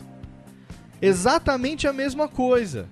E eu me lembro que eu olhava para essas pessoas há 20 anos atrás e eu falava assim: que bosta será a minha vida daqui a 20 anos se eu tiver exatamente como ela? Mas você lembra, você lembra como é que é? Qual, qual era? Só que, só pra concluir, só que pra ela, pra essa pessoa, tá ótimo do jeito que tá. Sempre esteve. Eu fico Você sem querer defender a mudança pra ir pra cidades grandes, mas eu também sou de uma cidade pequena, eu também vejo isso. Sempre que eu volto pra minha cidade, pra Margosa, eu vejo pessoas que estão fazendo aquilo que os pais delas faziam, que os avós faziam, e que vivem naquele universo e que não querem sair dali, e que é aquilo ali, que sei lá, elas acham que o mundo é aquilo, que a realidade delas é aquilo. E durante muito tempo eu julguei isso, mas julguei mesmo. Falei, puta, eu não quero ter essa vida de merda, puta que pariu e tal. Mas depois de um tempo eu comecei a pensar sobre isso. Até que ponto aquelas pessoas estariam realmente dispostas a tentar ser mais do que aquilo? Aham. De repente elas não querem, né? Elas cresceram pra ser aquilo dali, elas foram montadas e formatadas pra ser aquilo dali. Não é todo pai que cria, no- coloca no filho, quando tá criando ele, essa vontade de mudar, de ser sempre mais, de estar sempre inquieto em busca de algo novo. Então, mas aí vem a- E, de aí o negócio. E, e aquela pessoa, e aquela pessoa, de repente, vai viver feliz, vai morrer É feliz. isso que eu ia falar. E cumpriu o que, É o isso que ela, que ela tinha pra fazer daquele jeitinho dela lá. É né? isso que eu- era o. que a gente não entende, né? Exata, mas é exatamente isso que eu ia falar. Eu cheguei aqui, um dia depois do Natal, meu tio faleceu. Meu tio é, faleceu com 72 anos. Ele foi confeiteiro a vida inteira. As poucas mudanças que aconteceram na vida dele foi mudar de uma padaria para outra. Mas ele foi confeiteiro a vida inteira. Ele passou a vida fazendo os mesmos pães, os mesmos bolos, os mesmos doces, as mesmas coisas que ele fez a vida toda. Morreu aos 72 anos de idade, doente, tudo bem, tava com problema e tudo mais e tal. Mas assim, no finalzinho de tudo, ele, na simplicidade da vida que ele viveu, ele foi feliz, cara. Ele criou oito filhos, sendo confeiteiro. O filho mais velho seguiu o mesmo ofício do pai, que tá no mesmo caminho. E não tem problema nisso. Por isso que eu tô dizendo, a mudança, ela não é necessária. Necessariamente necessária. Ela pode não acontecer. A mudança. É porque eu tô. Esse exemplo que eu falei, o Dudu acabou interpretando como no interior, realmente, mas eu me referia a uma pessoa que eu conheci quando eu fui pra São Paulo, que dava aula pra mim em São Paulo, que não era necessariamente professor, mas tinha lá uma matéria que ele vinha dar uma palestra de vez em quando. Que passava o dia inteiro na frente de uma de um, de um, de um livro, de uma máquina de escrever, ou enfim, de alguma coisa não humana, que ele interagia com aquilo ali a, a vida inteira. E eu não conseguia imaginar como que alguém podia fazer a mesma coisa repetidamente. E eu tinha exatamente esse mesmo preconceito que o Dudu falou. Só que para determinadas pessoas, dependendo da criação, dependendo do, do- das influências que teve, aí tem fatores que talvez vocês possam me ajudar a refletir sobre isso. É, não precisa ter mudança, tá bom do jeito que tá. Sabe, o meu tio morreu assim, criei oito filhos assim, foi assim. A felicidade é relativa, porque ele foi teve uma vida simples. Uma vida aqui no interior, uma vida simples. Ele foi confeiteiro, criou oito filhos, viveu uma vida de, de determinados momentos teve privações, determinados momentos teve dificuldade. Foi uma vida simples, não foi uma vida de 100 mil dólares, mansões, iates, mulheres. né? N- n- não foi uma vida de nada disso. Mas assim, é a vida que, vamos dizer, que a, a vida que Pra a vida reservou. legal, né? Exatamente, a vida que a vida teve pra ele e, e ele ah, usou ela até o, até o final, até quando ele pôde. Você vê que coisa interessante, né? Eu é, sou filho de motorista, né? Meu pai foi motorista a vida inteira e eu fui criado, nós, né, meus três irmãos, fomos criados com a ideia de que entrar para o serviço público seria a, res- a resolução de todos os nossos problemas. Sim. Né? Aos 19, entre 19 e 20 anos, eu já estava numa empresa é, estatal, né? E fiquei lá por vários anos, até o dia que eu falei, cara, aqui não é o meu lugar. Entendeu? E eu saí do serviço público. Eu sou uma das poucas pessoas que eu conheço que pediu demissão, pediu exoneração do serviço público para poder tocar a própria empresa. E o serviço Entendeu? público é aquele que tem a aquela a lenda que não é de, de, de todo lenda de que você, a não ser que seja exonerado por alguma merda muito foda, a de eterno você vai ficar lá, né? Com é uma certeza. carreira meu estável. primeiro dia, no meu primeiro dia de trabalho, o supervisor chegou né, para falar com a gente e falou assim: olha, vocês agora só tem que se preocupar com a aposentadoria de vocês. Isso. Entendeu? Ledo, ledo engano, entendeu? Eu não sei se é uma questão de criação, se é uma questão de influências, se é uma questão de. é, Eu vivi também um período que eu trabalhei dentro da prefeitura lá em São Bernardo. Apesar de eu não, não ser funcionário público, eu era contratado de uma missão do governo japonês que fazia um projeto de despoluição lá da represa Billings, aquelas coisas lá, né? De, que o governo do Japão vem aqui fazendo aqueles projetos de governo de. Como é que fala? De troca de é, transferência de tecnologia, essas coisas, né? Intercâmbio. Intercâmbio, exatamente. E ali é, eu convivi dentro da prefeitura durante quase dois anos. Trabalhava diariamente dentro do ambiente da prefeitura.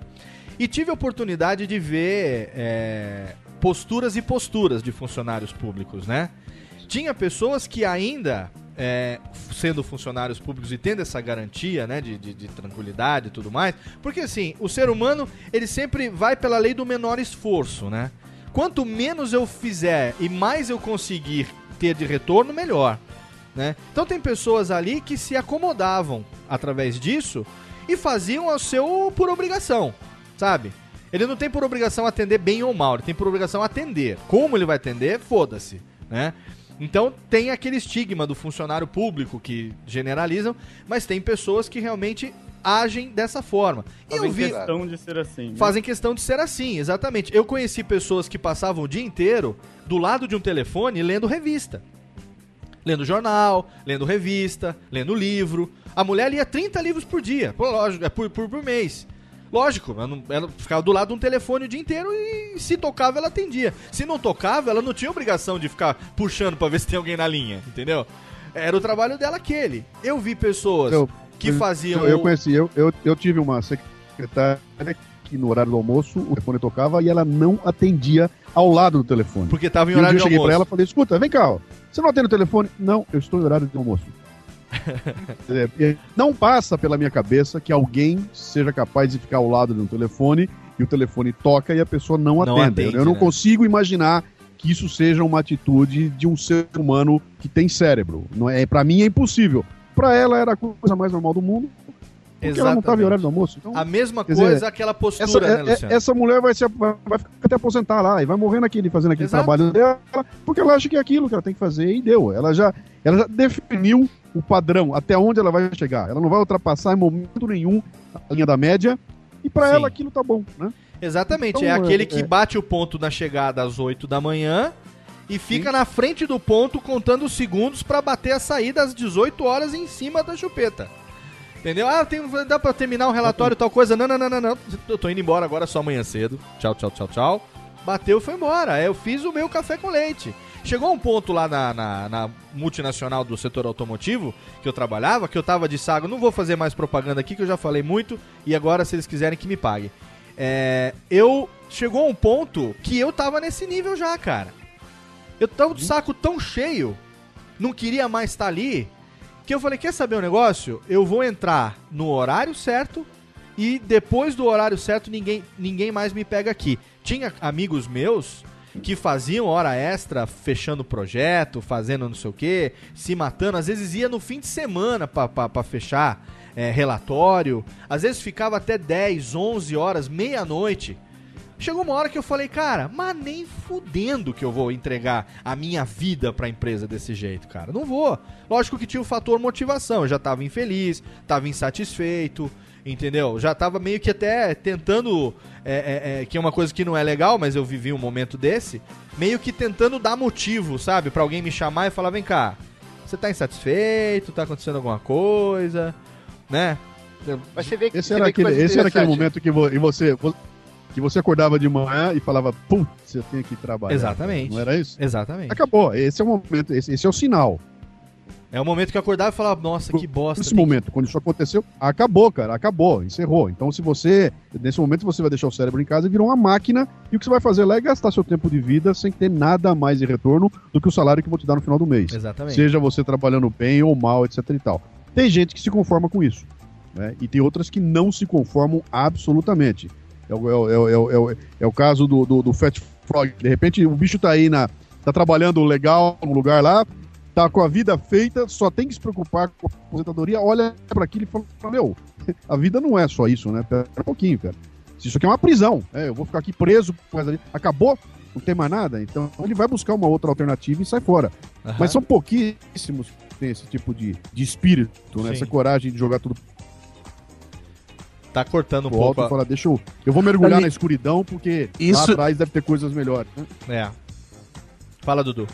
É, Isso que o Fat Frog comentou sobre a família dele, sobre os pais terem criado ele para ter um emprego público, eu acho que talvez todos aqui, tipo, com exceção do Luciano, que é um velho de 80 anos, todos aqui devem ter passado por esse mesmo tipo de criação. Meu pai ainda hoje, ele vira pra mim e fala que eu devia fazer um concurso público para ter um emprego público para garantir aquela estabilidade. Porque acho que na cabeça da geração anterior, dos nossos pais. Não sei se os, pais de hoje ainda pensam assim, mas os nossos pais tinham isso mesmo. De o legal é você não ter mudanças. O legal é você pegar um emprego desse e ficar, e ficar lá, entendeu? Aham. Você vai viver a vida toda fazendo aquele mesmo trabalho, ganhando aquele mesmo salário. De a cada 4 ou 5 anos vai ter uma mega greve que vão dar um aumentozinho ridículo, mas você vai continuar fazendo aquilo ali pra sempre. Você vai ter estabilidade. Brasil. A palavra Banco estabilidade é uma parada que é um negócio que me incomoda absurdamente, porque é muito raro você usar a palavra estabilidade de uma forma positiva. É. Sempre é pra lhe fuder. É. Mas Mas estabilidade. O, o, o, mu- o mundo, o mundo tá montado assim, né? Se você olhar o que aconteceu no, no- de, de 20 ou 30 anos pra cá, o, o que aconteceu com, com- com o mundo? A gente entrou num lance tal de, melhor, de globalização, que as empresas têm que estar cada vez mais é, aptas, que é, 9 mil, controle, etc e tal. Tudo isso montado para buscar estabilidade. Quer dizer, você tá tocando uma empresa e você quer ter certeza que no final do dia vai acontecer aquilo que você quer que aconteça. É. Não quero sustos, por favor, não me inventa moda, não sai fora da linha, fica aqui. E esse processo transforma as pessoas em engrenagens, cara. Então eu tô ali dentro, eu sou uma engrenagem. E não vou fazer nada além do que aquilo que está escrito na minha, né, minha definição do meu trabalho, porque se eu fizer alguma coisa, eu posso ter um susto e quebrar essa estabilidade. Né? Então, os Exatamente. processos são montados para isso. Temos que ter estabilidade para não correr riscos de lá dar alguma coisa errada lá no fundo, né? Isso acaba transformando a vida da gente, cara. Se você piscar, você vira engrenagem e vai passar como engrenagem o resto da vida. Mas é. É um desdobramento do Fordismo, né, cara? É. É, por aí, é por aí. Exatamente. por aí. Foi, era o que estava acontecendo comigo, na verdade, porque, assim, a questão da estabilidade aliada com a necessidade. Né? É o que a gente falou lá no início. Eu não sou mais sozinho, eu não posso mais aventurar, eu não posso dar nenhum passo maior do que a perna. Eu falava isso com o Luciano toda hora em 2012, é, meio que como justificando a, a minha situação, né? Eu, eu, eu não posso estender o meu braço além do comprimento dele. Eu não posso arriscar escorregar. Entendeu? Eu não posso arriscar porque eu já tenho uma família, uma mulher, três filhos sob minha responsabilidade. Então, assim, eu abri a mão da minha satisfação, eu abri a mão da minha necessidade pessoal de fazer algo que eu gostasse, algo que me satisfizesse é, profissionalmente, algo que me fizesse realmente me sentir pleno como profissional, em troca da estabilidade que aquela engrenagem me oferecia. Eu, sabe, sabia da necessidade de uma mudança é, hum, por uma coisa minha. Eu falei, eu- eu- não, é impossível que eu morra com 80 anos de idade numa situação dessa. Tem que ter alguma coisa além. Tem que ter alguma coisa além dessa, dessa corrida do rato, assim, que, que, que eu tô seguindo, indo, indo atrás, né? Só que ao mesmo tempo, eu pensava isso e me negava, por quê? Porque a estabilidade, a necessidade da estabilidade, daquela zona de conforto para poder manter o mínimo para subsistência da família, falava sempre mais alto. Até que chegou um momento que essa própria situação de estabilidade, ela se mostrou não tão estável assim. Já Mas não é- a estava grande mais su- Léo, já não estava a mais gente tá- suprindo, A entendeu? gente que está acompanhando mais ou menos a, a história, né? Mesmo você estando lá, você estava de olho em é, possibilidades, né, em coisas que poderiam acontecer. E você abraçou essas possibilidades quando as portas se abriram. Não, com Entendeu? Essa, que certeza. é, essa é a diferença, entendeu? Sim. Com certeza. tem- Na verdade, tem- eu fiz o, o. Por exemplo, quando os meninos me convidaram pra editar o Nedcast, é, o Boris acompanhou essa fase de perto ali, que a gente tava, É. tava almoçando comigo ali quase duas, três vezes por semana. A gente tava trocando essa ideia com ele. Ele me acompanhou esse início lá no Nedcast desde, desde perto, desde de- muito próximo. É, o Boris tá de testemunha. Eu passei quase duas semanas sem dormir, né, Boris? Porque eu tava no emprego, eu tinha o meu cargo lá de gerente na editora, eu trabalhava em horário comercial, era das 9 às 19 e eu ainda tinha que editar um Nerdcast. Eh, Na verdade, foram três que eu editei em uma semana, porque teve um de teste e depois teve mais os dois da semana seguintes. E eu ainda falei pros meninos, pro, pro Alexandre e pro Dave, falei, cara, eu não posso ainda fazer isso porque eu ainda tô trabalhando. Sabe o que eles falaram pra mim? Se vira, nego. Se cada um vira, cara, porque se você conseguir fazer agora, Se você depois, quando sair e tiver inteiramente dedicado a isso, vai ficar muito mais fácil. Mas agora você tem que dar uma se virada, porque se você não fizer essa semana, nós não estaremos aqui, nós não vamos poder fazer. Se você não fizer, não vai ter. Então, bota isso na tua cabeça. Se você não fizer, não vai ter. Cara, eu fiquei quase duas semanas em, em- em jornada dupla. Eu, eu acho que eu nem vi a minha família direito nessas duas semanas. Porque foi o quê? Foi uma entrega é, acreditando na possibilidade que vinha ali, que estava se mostrando na minha frente. Correndo um risco. Correndo um risco, claro, correndo um risco. Mas assim, se não desse certo, eu ia depois dormir um fim de semana seguido, recuperava meu sono. Se desse certo, que foi o que aconteceu, eu teria uma mudança total de vislumbre, de, de, de, é, horizonte profissional à frente. E foi o que eu resolvi apostar, e ainda bem que deu certo, né? Mas é uma coisa que você acha que eu não tive medo? Você acha que eu não tive um puta de um cagaço? Não, até porque Coragem, tem né, hora. São, mas, Mas são assim, é- as, melhor- as as melhores é, decisões da vida da gente têm que ser tomadas com o estômago congelado, né, cara? Porque É. se, se não congelar, não tem risco, cara. E, aí- e o que, que você vai fazer que não tem risco? É o que, que vale a pena que que não tem risco? Fala pra mim. O que, que é, é jogar ah, dois reais e, e ganhar loto? É isso aí? É, é, sabe? Que vale a pena e não tem risco. O É. resto tem que ter risco, cara. Agora, o- a reflexão legal do que você tá colocando agora é o seguinte: por que que essas coisas aconteceram com você? Por que, que a chance ah, surgiu? Por que, que apareceu a oportunidade? É porque você estava preparado para ela, né? Então, Aham. independente do fato do Léo estar trabalhando como gerente, editora, etc e tal, tocando o trabalho dele lá, cheio de responsabilidade, infeliz, porque não estava legal, Aham. ele tinha um outro lado dele que ele se expôs, ele criou uma marca, ele mostrou para as pessoas que ele era um cara bom em alguma coisa, a ponto de alguém chegar lá e oferecer para ele uma oportunidade. Quer dizer, ele não estava trancado na escritório dele o dia inteirinho fazendo o trabalhinho dele. Ele se expôs e essa exposição trouxe uma oportunidade. É. Tem gente que chama isso de sorte. A pessoa fala, pô, o cara é sortudo, né? Sortudo o cacete, cara. Sorte não existe. Existe oportunidade e preparo. Quando Sim. você junta oportunidade com um cara preparado, aparece a sorte, né?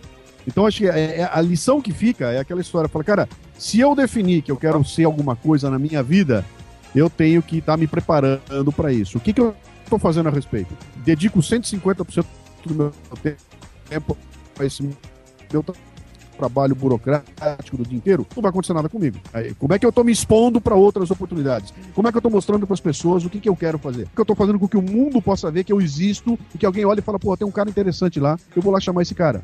A maioria das pessoas se tranca naquele mundinho dela e não abre espaço para esses encontros, né? Aham. Quando você abriu espaço, te chamaram, cara. É isso aí o grande lance. né? Foi um risco e às vezes, assim, é, é isso que eu e o Dudu temos, assim, esse medo é, é necessário enfrentá-lo, né, cara? Se não tivesse, se a gente não tivesse feito isso em 2012, né, Dudu? Nossas vidas não teriam mudado pra melhor, graças a Deus, né? Mas não teriam mudado, não teriam saído daquilo que estavam, né? É, eu acho que uma coisa que o Luciano comentou mais cedo sobre o momento que você toma coragem pra mudar. Talvez, Léo, e agora eu tô falando só por mim, não posso falar por você, tá? Aham. Mas talvez se a situação não tivesse mudado no sentido de se Mayra não tivesse arrumado emprego pra ir embora de Salvador, se a faculdade que eu tava trabalhando lá em Salvador não tivesse indo pro caralho atrasando salário, talvez eu tivesse lá até hoje. Porque eu estava acomodado na situação, eu estava confortável na situação. Sim. Tudo que conspirou, que aconteceu, fez com que eu mudasse. Eu não sei se naturalmente eu resolveria, poxa, eu acho que eu vou embora pra São Paulo tentar a sorte. Não, eu é já fiz isso com enquanto 20 não anos de a idade, bunda, entendeu? né? É. E, e foi, foi, foi legal na época pra mim, mas hoje eu pensar assim, caralho, eu tô com 36 anos, velho. Eu não tenho mais idade pra essas coisas, pra recomeçar, É. pra fazer tudo do zero, pra criar um novo contato. No seu caso, ainda é pior. Você tem dois filhos com um terceiro pra vir. A gente, como você bem falou, hoje não, não tem mais tempo ou po- possibilidade de escorregar, de errar. Se a gente erra agora, faz o quê? Volta pra casa do pai com 40 anos de idade na- na- nas costas? É Exatamente, foda, né, exatamente. Foi a reflexão que eu fiz agora no fim do ano, que a minha maior felicidade nesse acontecimento todo, nessa mudança toda agora, foi exatamente essa. Porque o meu grande medo ao longo da vida, quando eu saí daqui, era voltar com o rabo no meio da perna, com aquele estigma da derrota nas costas, pedindo ajuda, pedindo socorro, porque eu fracassei, me fudi, e o único lugar que eu tenho agora, que eu sabia que teria um porto seguro, seria um dia voltar pra cá, entendeu? E agora não. Na verdade, exatamente ao contrário. Eu criei a condição de poder voltar graças a ter conseguido montar um negócio próprio, caminhar pelas próprias pernas, né? Pelo, tô chegando aqui com alu- alugando apartamento, montando o próprio negócio, com uma rotina de trabalho.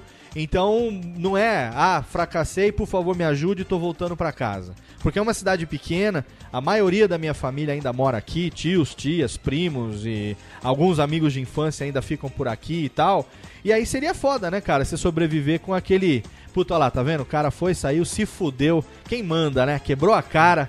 Agora volta 20 anos depois, velho, não tem onde cair morto, vai se esconder na casa Tivesse do pai. ficado aqui quietinho, tivesse né? ficado aqui quietinho, né? Fazendo seja lá o que fosse, repetindo aquilo todo dia, todo dia, que nem nós estamos aqui, né? Então não, não teria passado por isso. E graças a Deus não foi o que aconteceu, né? Foi uma, foi uma condição totalmente diferente.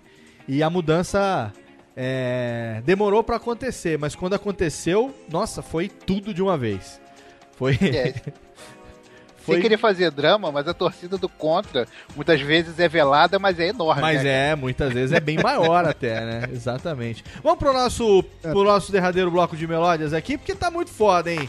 Caraca, que legal essa reflexão, essa esse papo bacana no primeiro programa do ano. Eu tô muito contente com meus convidados e agora eu quero aproveitar porque o Luciano pediu uma música aqui, mas ele disse que essa música ela tem uma razão de ser e que ele geralmente não toca no Café Brasil essa Zeca Pagodinho, Luciano, você pediu pra gente tocar? Eu, eu, eu, pedi- eu pedi pra tocar porque o Zeca Pagodinho é o primeiro herói de 2013, né? Primeiro herói e primeiro começou- meme também, né? É o, é o primeiro herói de 2013, que a gente começa o ano de, uma, de um jeito que a gente sempre sabe que vai começar.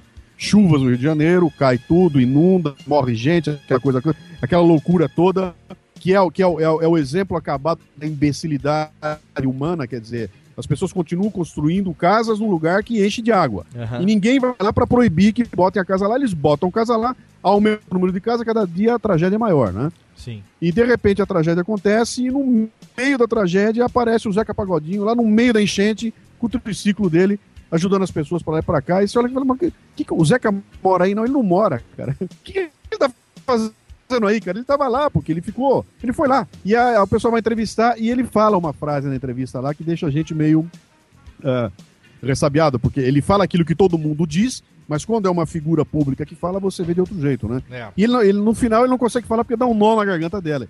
Eu até pedi pra você botar. Você botou o trechinho aí? Que é, Sim, tá aqui, que vamos. Você tem aí como botar. Põe, põe esse áudio dele, depois a gente fala mais. Só tem um caminho pra gente agora. Eu tenho carro, mas tem gente que não tem.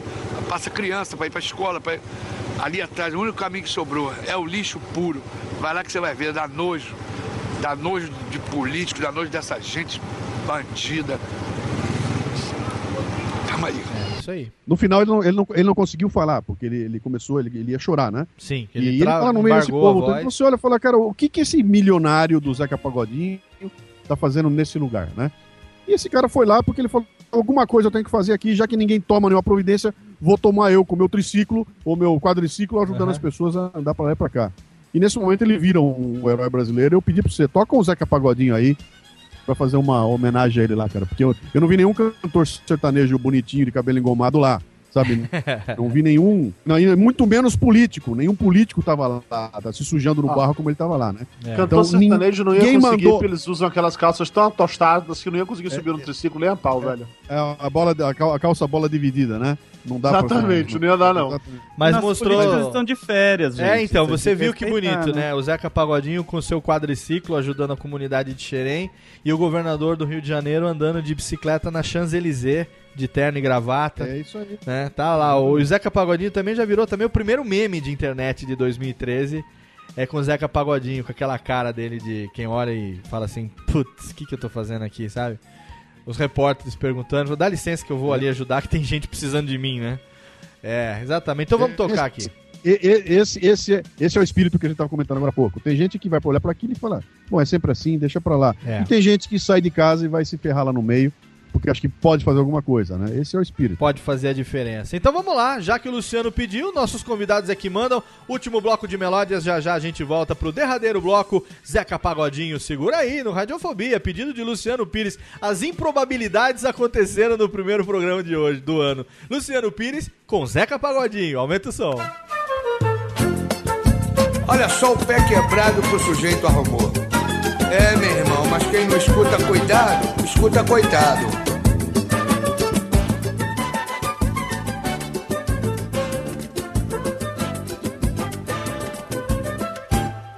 Aquilo que era mulher. Pra não te acordar cedo, saía da cama na ponta do pé. Só te chamava tarde, sabia teu gosto. Na bandeja, café, chocolate, biscoito, salada de frutas, suco de mamão. No almoço era filé mignon, com arroz à grega, batata corada, um vinho do bom. No jantar era a mesma fartura do almoço e ainda tinha opção.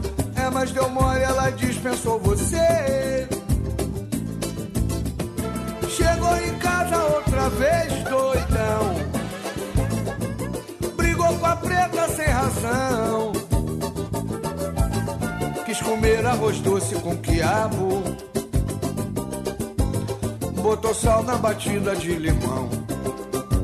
Deu lavagem ao macaco, banana pro porco, osso pro gato, sardinha ao cachorro, cachaça pro pato. Entrou no chuveiro de terno e sapato, não queria papo. Foi lá no porão, pegou três oitão, deu tiro na mão do próprio irmão, que quis te segurar.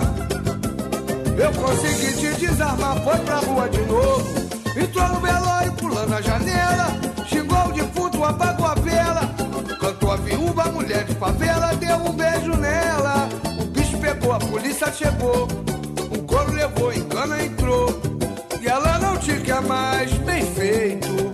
Aquilo que era mulher, que filé. saía da cama, na ponta do pé. Devagarinho.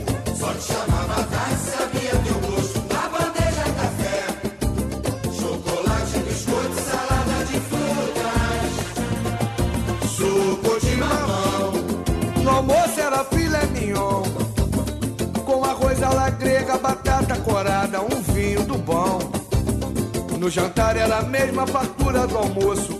E ainda tinha opção. É, mas deu mole, ela dispensou você.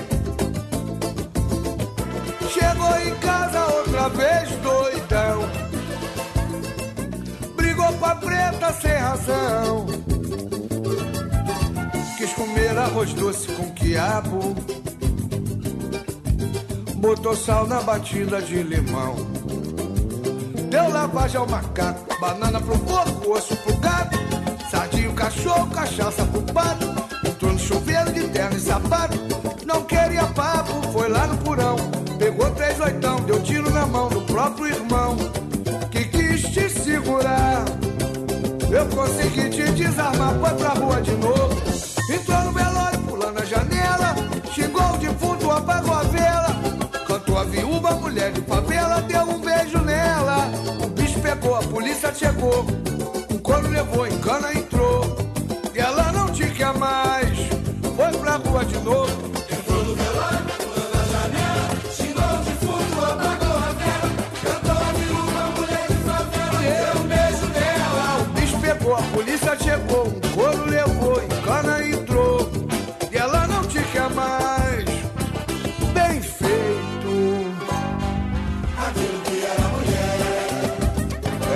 É, compadre, agora chora. Chora na cama que é lugar quente. Fala, Zeca da Cuíca. Olha direito, olha direito, conhece. Radiofobia. Radiofobia. Hey, y'all, Sean Kingston. You're way too beautiful, girl. That's why it'll never. You have me suicidal, suicidal. When you say it's over, damn all these beautiful girls. They only wanna do you dirt. They'll have you suicidal, suicidal. When they say it's over. See, it started at the park, used to chill after dark. Ooh, when you took my heart, that's when we fell apart. Cause we both thought that love lasts forever. Lasts forever. They say we too young to get ourselves sprung. Oh, we didn't care. We made it very clear. And they also said that we couldn't last together. Last together. See, it's very divine. You're one of a kind, but you mash up my mind. You have to get declined. Oh, Lord. My baby is driving me crazy. You're way too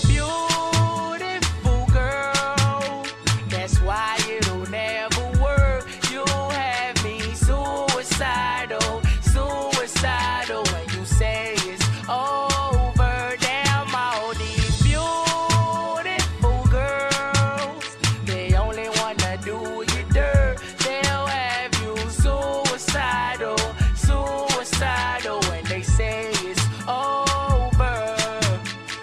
Back in 99, watching movies all the time. Oh, and I went away for doing my first crime. And I never thought that we was gonna see each other. See each other.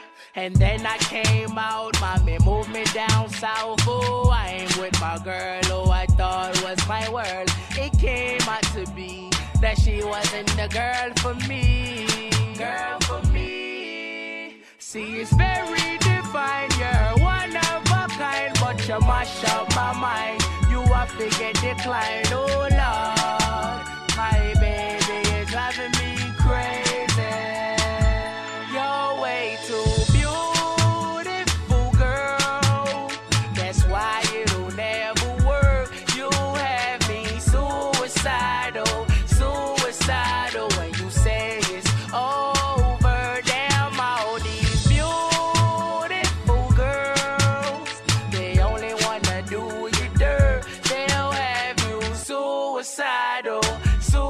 suicidal oh, when they say it's over. Now we're fussing and now we're fighting. Please tell me why I'm feeling slighted and I don't know how to make it better. Make it better. You're dating other guys, you're telling me Oh, I can't believe what I'm seeing with my eyes. I'm losing my mind, and I don't think it's clever. Think it's clever. You're way too. No Radiofobia, o som do Sean Kingston, Beautiful Girl, pedido do Boris Deprex. Antes rolou também Zeca Pagodinho e seu vacilão, pedido do Luciano Pireles. Suicado. E acabou o bloco de melódias. Esse foi o último bloco de melódias. Tamo de volta em 2013 com essa bagaça. Tá. One, two, three. Tamo de volta. Tamo de volta, de volta ao vivo com mais um Radiofobia, o primeiro de 2013. Pra você que tava feliz porque a nossa conexão, nossa internet tinha ido pro saco, se fudeu. Pra você aqui, ó, tomou no rabicó porque nós estamos aqui sim, de volta. Radiofobia está de volta pra você em 2013. Vai ter que nos aguentar muito ainda. Você que torceu contra, muito obrigado porque a sua inveja é a minha bateria de 9 volts e vá pro meio do inferno, você que não gosta do programa. Você que gosta, o programa é feito pra você com muito carinho, com muita delicinha. Eu mando beijão pra você, ouvintes que gostam do programa. Aqui a gente é totalmente imparcial, viu? A gente trata muito bem quem gosta do programa e quem não gosta, a gente também trata na base da chibatada. Muito Como bem. diria o PH Santos, né? Se a sua estrela não brilha, não, Não venha of- pagar a minha. Não ofusque a minha, seu fela da puta. Muito bem. Tô de volta com meus convidados aqui. Hoje, Dudu Salles, Boris DP, Fat Frog e Luciano Pires. Meus queridos amigos, hosts de altíssimo garbo e elegância. E eu gostaria então de, nesse último bloco aqui, aproveitar e fazer a seguinte questão. Estamos falando de mudança, estamos falando de renovação, estamos falando de evolução, que pode acontecer na vida da gente a qualquer momento, né? Toda hora é hora para que as coisas aconteçam. Pelo contrário, nós não temos controle e nunca sabemos exatamente quando que as coisas vão acontecer. Até porque a vida, essa bandida, ela não manda recado, né? Ela não deixa recados na nossa secretária eletrônica. E a gente tem que ficar é, preparado para as coisas. Agora, vocês acham que é, a época de ano novo, esse início de ano que a gente está vivendo agora e tal, ele é favorável para decisões e mudanças realmente? Ou tudo não passa de uma grande ilusão? Hein, meus amigos? Eu acho que é favorável porque você está predisposto a mudar. Por mais que seja uma parada totalmente arbitrária, já que vamos discutir seriamente o contexto de se o ano acaba ou não acaba no dia 31 de dezembro, mas a gente entende isso como o fechamento de um ciclo. Sim. Aquele ciclo passou e quando um ciclo novo está começando, a gente está, em teoria, mais predisposto a tentar coisas novas, a começar algo diferente. Daí as clássicas promessas de final de ano que ninguém nunca cumpre, né? Porque tem mudanças que você tem, como essas que a gente está falando, a gente tá, acabou falando sobre mudança de uma maneira mais ampla, que, no meu ver, foi uma discussão muito saudável, muito bacana, é, para o nosso ouvinte ver que nem só de retardamento mental vive o radiofobia. Eu acho isso da mais alta qualidade, coisa que eu e meus integrantes não conseguiríamos fazer sozinhos, por isso que eu agradeço vocês. Mas o ano novo traz essa coisa toda de você fazer também resoluções no âmbito pessoal que muitas vezes não passam da primeira semana. Luciano Pires, você emagreceu quantos quilos em 2012? Nenhum. Do projeto Vou pra Acad- Academia. Eu nenhum. Eu voltei pra academia, comecei a fazer tudo, não emagreci nenhum. Nada, porque eu parei com a academia e ficou aquela história toda e não, não rolou nada. Nada, nada, nada. Eu tava com foco em outras coisas e eu já entendi perfeitamente que se eu não botar o foco, eu não vou fazer acontecer, cara. Então não tem jeito. Em casa Meu de tava- ferreiro, tava espeta outro- de tava pau, né? lugar. Casa de ferreiro, espeto de pau, né, velho? É, mas não é complicado. É complicado. É complicado. Ah, eu eu Já- parei de- Mas ah, estou, estou renovando a resolução. Você tá renovando pra 2013 agora, você vai emagrecer. Isso é desculpa de gordo, viu? Isso é, desculpa de gordo. Desculpa de gordo. É, Eu mas, parei mas eu de descobri fazer. o seguinte, eu, eu sou um cara visual, eu tô bolando um jeito de visualmente eu me, eu, eu me estimular, porque eu- o- o que tem que ser feito eu já sei. Onde fazer eu já sei, como fazer, eu sei tudo que tem que ser feito. O problema é fazer. Então, Luciano, eu- eu- confesse eu- pra gente aqui. Não, peraí, confesse pra gente, é verdade. É como você dá palestra sozinho no palco, você quer ocupar um espaço maior pra chamar mais atenção, não é isso, né? Eu vou, é, é, é porque eu descobri o seguinte: palestrantes gordos têm um cachê maior do que os magros. Olha aí. Entendeu? Botada no quilo, né? Então eu falei, eu já vou aumentar o quilo aqui, porque a gente vai pro peso, né? Vou, vou pro almoço agora mesmo começar a engordar. Mas eu tô, eu tô pensando em fazer uma coisa. Eu tive uma ideia aqui, olha só, vou até propor a vocês aqui, vocês me deram, me dar uma dica. O Dudu que tem experiência com isso aí. É. Eu, vou, eu, eu, eu quero emagrecer 12 quilos. Aumentou. O ano passado era 8, agora é 12. Eu preciso É. emagrecer 12. Então eu vou, eu vou agora no mercado e vou comprar 12 quilos de açúcar. Em 12 pacotes de 1 quilo de açúcar. E vou colocar. Na, na minha casa tem uma escada, toda manhã, quando eu desço a escada pra ir pra rua, eu passo na frente de um balcãozinho e vou colocar naquele balcão a pilha com 12 sacos de açúcar.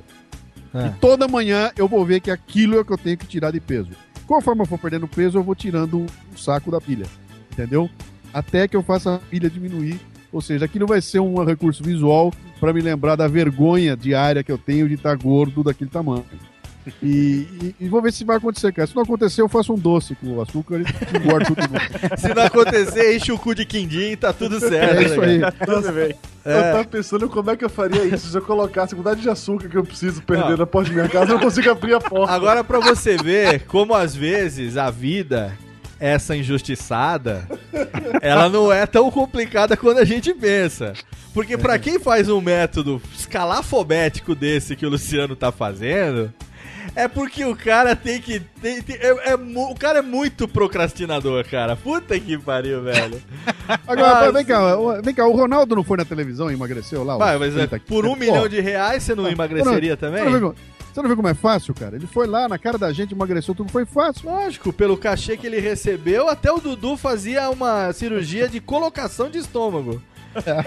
Porra, com certeza. Porque o, o Dudu. Mas ó, é- falando nisso de, de- de É. promessas e tal, É. eu queria chamar a atenção pra um, amigo nosso aqui, Hum. que é o Nick Ellis, que ele se comprometeu no final do Ah, de 2001, boa, queria boa. criar o projeto dele, Boa. de todos os dias tocar uma música, 366 gravar isso músicas. subir no YouTube, que, pra ser bem sincero, acho que ninguém levava fé que Ninguém ele iria fazer fé, isso. ninguém botou fé. E ele levou isso até o fim, entendeu? Ele levou isso até o fim e hoje tá motivando um monte de gente a fazer a mesma coisa. O Flávio, é, lá do Papo de Gordo, meu amigo Flávio, resolveu fazer entrar numas de 366 sketches ou algo do gênero. assim. Ele tá postando um desenho por dia no blog novo dele como forma de, de criar o hábito de desenhar regularmente. Eu acho que isso é um negócio muito legal, entendeu? Quando você se predispõe a um negócio desse, você faz.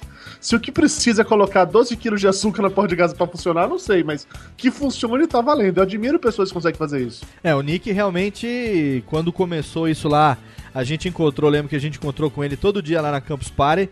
Ele andava com o ukulele dele pra cima e pra baixo lá, é, gravando com um, gravando com outro. E a gente na época falou, falou, cara, vamos ver até onde vai essa brincadeira, né?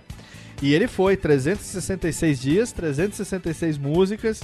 E ele passou por um monte de coisa nesse ano. Sim, ele, foi um ano ele complicado, sim. se mudou, o pai dele faleceu, ele viajou o mundo inteiro a trabalho e ele não falhou. Ele fazia sempre a música dele. Isso é, é o nível de dedicação para você dedicar para um projeto pessoal que não te dá nenhum tipo de, de retorno financeiro. Que nem sequer dava tanta visibilidade assim, porque convenhamos, os vídeos do Nick Ellis não davam tanta audiência pra dizer que ele tava ficando famoso por causa daquilo Aham. dali, entendeu? Foi uma coisa pessoal dele Sim, mesmo. sim, projeto Se eu pessoal. quero fazer isso, eu me comprometi, eu vou levar isso até o final. Eu acho foda pra caralho isso. E ele nem Eu canta, achei- nem toca tão bem, né? Não, não, é pior que não mesmo. Ele sabe Pois é, disso. mas a proposta era essa mesmo, entendeu? Sim. Mas ó, o legal, o legal ele, ele, ele criou um método, criou uma rotina, e ele sabia toda manhã quando ele acordava que eu vou ter que fazer. Eu já sabia exatamente o que tinha que fazer, né? Ou seja, ó, acho que a dificuldade é que música eu vou tocar hoje, mas o método tá feito, né? É, mas eu, eu, é- montei uma, eu, eu fiz uma coisa parecida. Quando eu Hum. comecei o legal. O, o ano passado eu lancei os, os videocasts das Sim, intelectuais. né? intelectuais. E eu botei uma coisa igual. Falei, cara, eu vou lançar um por semana. Chova ou faça sol, vai sair um por semana. No momento em que eu consegui desenhar e preparar a rotina, cara, saía assim, na urina, né? Era muito fácil fazer porque tinha uma rotina pré-definida. Era eu chegar, pá, pá, pá, pá, ele tá pronto e faz. Mas né? o- o- Quando, quando você não cria rotina ou não tem um método, aí é complicado, bicho. Aí tudo entra na frente, tudo entra no caminho, sabe? Mas o desafio do Nick foi complicado, Luciano, exatamente por isso, porque ele é totalmente caótico. Ele não, não criou esse método que você tá falando. Ele não, não tinha esse. Não sabe criar esse Ele método. não criou esse método. Tinha dias que ele tava gravando, era 5 para meia-noite, tem que sair, tem que correr, gravar agora. Ele falou: não, o importante é que seja gravado no dia, eu faço o upload daqui a pouco. Ele não, não, ele não tinha nem como seguir, nem que ele quisesse. Foi como o Dudu falou, todas as mudanças e percalços que ele passou aí em 2012.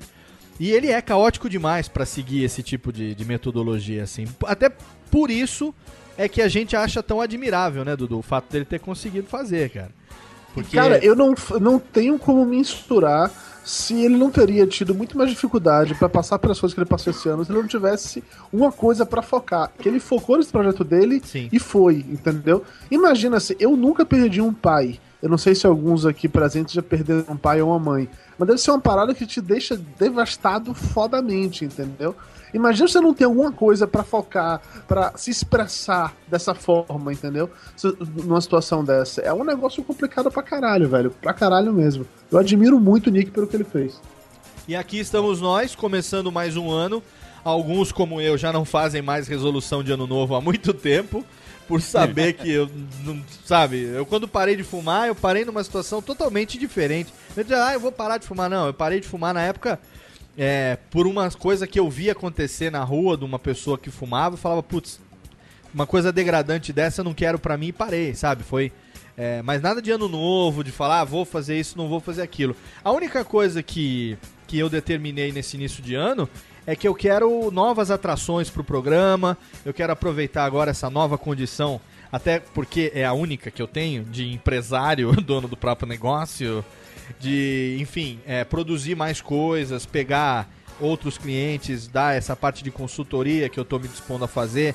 Ainda bem, graças a Deus que desde que eu anunciei que estava fazendo isso, já recebi muito, muita é, consulta com relação a esse tipo de trabalho e tal. E agora que eu já estabilizei aqui, eu já vou ter condições de fazer.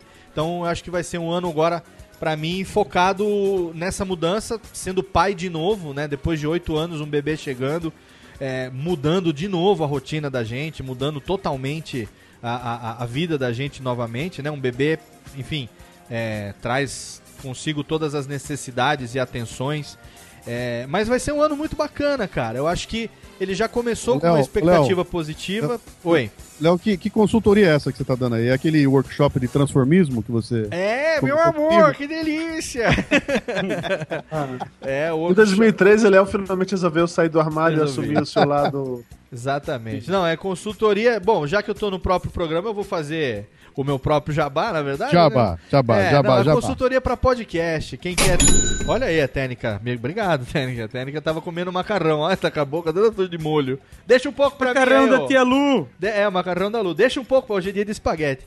O consultoria na área de é, produção, gravação, edição e publicação de podcast. Então, se alguém está querendo começar, não sabe por onde, se alguém não tem a menor noção de, de como grava, o que, que é, como é que trabalha com som no computador, enfim, desde o mais básico até o, o mais avançado, que, que são dicas de edição, software, é, enfim, coisas que eu faço no Radiofobia.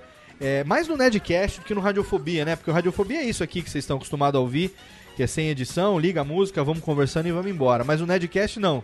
É uma edição muito mais é, demorada, muito mais bem trabalhada. E agora em março, a gente está definindo a data ainda, mas vai ter um workshop sobre isso em São Paulo, presencial, que a gente está organizando, graças ao Matt, o pessoal lá da Bivid, está organizando um workshop. Vai ter agora no dia 16 de janeiro com Gaveta, um workshop de edição de vídeo. E em março vai ser comigo um workshop de edição de áudio. São seis horas presencial.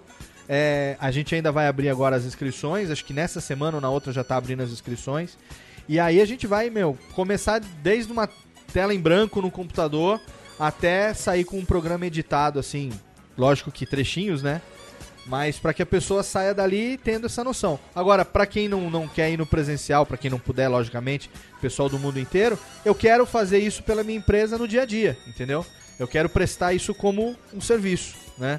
Então a pessoa manda um e-mail, diz o que ela quer, a gente faz uma conferência no Skype e aí a gente vai é, vendo qual é a necessidade, tentando adaptar. Às vezes o cara tem um equipamento legal, não sabe aproveitar, ou às vezes ele quer comprar um equipamento para fazer isso e não sabe nem por onde começar e tal. Eu quero aproveitar isso que eu tô fazendo agora em tempo integral e, sei lá, cara, fazer um uma especialização nisso, né? É só o que eu sei fazer, na verdade. Não é só o que eu sei fazer, eu sei fazer outras coisas também. Mas acho que é o que eu faço de melhor. Então, eu acho que eu vou me me predispor a compartilhar o conteúdo daquilo que eu faço bem. O resto, o resto não tem por que ficar compartilhando, né? Então é isso, cara. É... O ano novo tá, pra mim tá chegando cheio de expectativa. E pra vocês, hein? Como está? 2013. Ué, é, eu- o ano passado eu entrei em 2012 cheio de expectativa e o ano não, não foi nada daquilo que eu imaginava que seria, Hum. do ponto de vista do tamanho da expectativa que eu tinha criado. No entanto, eu cheguei no final do ano aqui, eu fiz uma listinha do que, que eu consegui ao longo do ano e é assustador, né? Porque eu fiz coisa que não acaba mais, né? De lançar livro novo, botar todos os livros na Amazon, lançar videocast, arrumar um- uns patrocinadores novos, um milhão de coisas que eu acabei construindo e que foi um trabalho de bastidor que não aparece, muito pouco dele aparece, né? Aham. Então, para esse ano, 2013, eu acho que eu, eu plantei tanto, cara, em 2011, 2012, que não é possível que eu não comece a colher alguma coisa a mais agora. Então, deve vir coisas legais aí em 2013. Eu me preocupo um pouco com a situação do, país, política, econômica e social. Eu, não sei se a gente vai estar muito tranquilo ao longo desse ano, né? Aham. Mas, mas eu vejo com bons olhos, cara. Eu plantei tanto, bicho, mas plantei tanto que, que tem, tem, que- tem que vir uma colheita legal aí. Eu Com tô, certeza. tô esperançoso. E Com perder certeza. meus 8 quilos, né? Ou 12. 12, agora 12. Agora 12. E por falar em quilo, Dudu Salles. Boa pergunta, Léo Lopes. Boa pergunta. Eu não sei o que 2013. esperar 2013. Eu não sei o que 2013, esperar. se, se continuar com o ritmo que foi 2012, já tá de bom tamanho, né? Não, se continuar com o ritmo de 2012, é provável que eu morra de infarto em algum momento, porque foi um ritmo puxado pra cacete esse ano, entendeu? É, o trabalho Mas eu novo. acho que é isso né, também. É, Eu, eu acho que eu não me imaginava aos 36 anos voltando ao mercado de publicidade, voltando a trabalhar em agência, voltando a fazer várias, várias coisas que eu não fazia há muito tempo, que eu nunca tinha feito. Não me imaginava, aos 36 anos de idade, dividindo minha vida com dois gatos, entendeu? E- no sentido felino da coisa, por favor, só pra deixar É, não, bem claro. isso. Imagina, 18 anos, olhos verdes, né, Dudu? Exatamente. Todo malhado. Todo tá? malhado. um gato malhado em casa. Pra 2013, sinceramente, eu, eu não consegui parar pra mensurar, assim. Eu tenho várias, várias coisas em andamento que eu quero que continuem. Eu tenho vários, vários planos que eu gostaria de ter mais tempo esse ano pra conseguir colocar eles pra funcionar.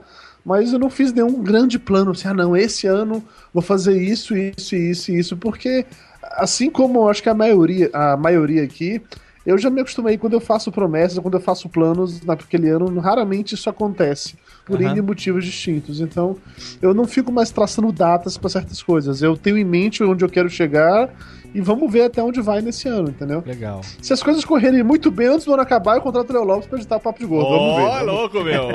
Ah, é, conte com minha torcida, pode ter certeza disso. A minha torcida toda sua, né? Ah, com certeza. E você, Boris? Boris! É, esse ano, em função do, do susto do ano de 2012, Hum. eu tô profissionalmente eu preciso consolidar algumas coisas. Certo. Então, eu fui jogado numa condição em 2012, agora eu preciso me, me estabelecer nela, né? Sim, sim. Então, o, o grande projeto é realmente consolidar e, e chegar no fim de 2013 falando, não, tô seguro e aqui eu não morro mais. Certo. E pro site, o site tá com muita ideia, que depende, lógico, da disponibilidade não só minha, mas de toda a equipe que trabalha com a gente lá. Mas tem bastante coisa pra acontecer pro site aí. certeza. 2013 promete bastante. Com certeza, estamos juntos aí em alguns projetos que com certeza esse ano vão Uhum. rolar, hein? Vão Esse ano, se tudo correr como, como eu gostaria, quem sabe estamos vivendo do site no fim do Oh, ano. Com certeza, com certeza. Opa, coisa boa. E você, Feti? Rapaz, esse ano eu acredito que vai ser um, um ano bastante interessante. No final de 2011, a gente montou uma empresa nova.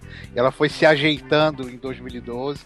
E agora em 2013 a gente pretende que ela fique realmente consolidada e, e dando muito mais frutos do que já tem dado.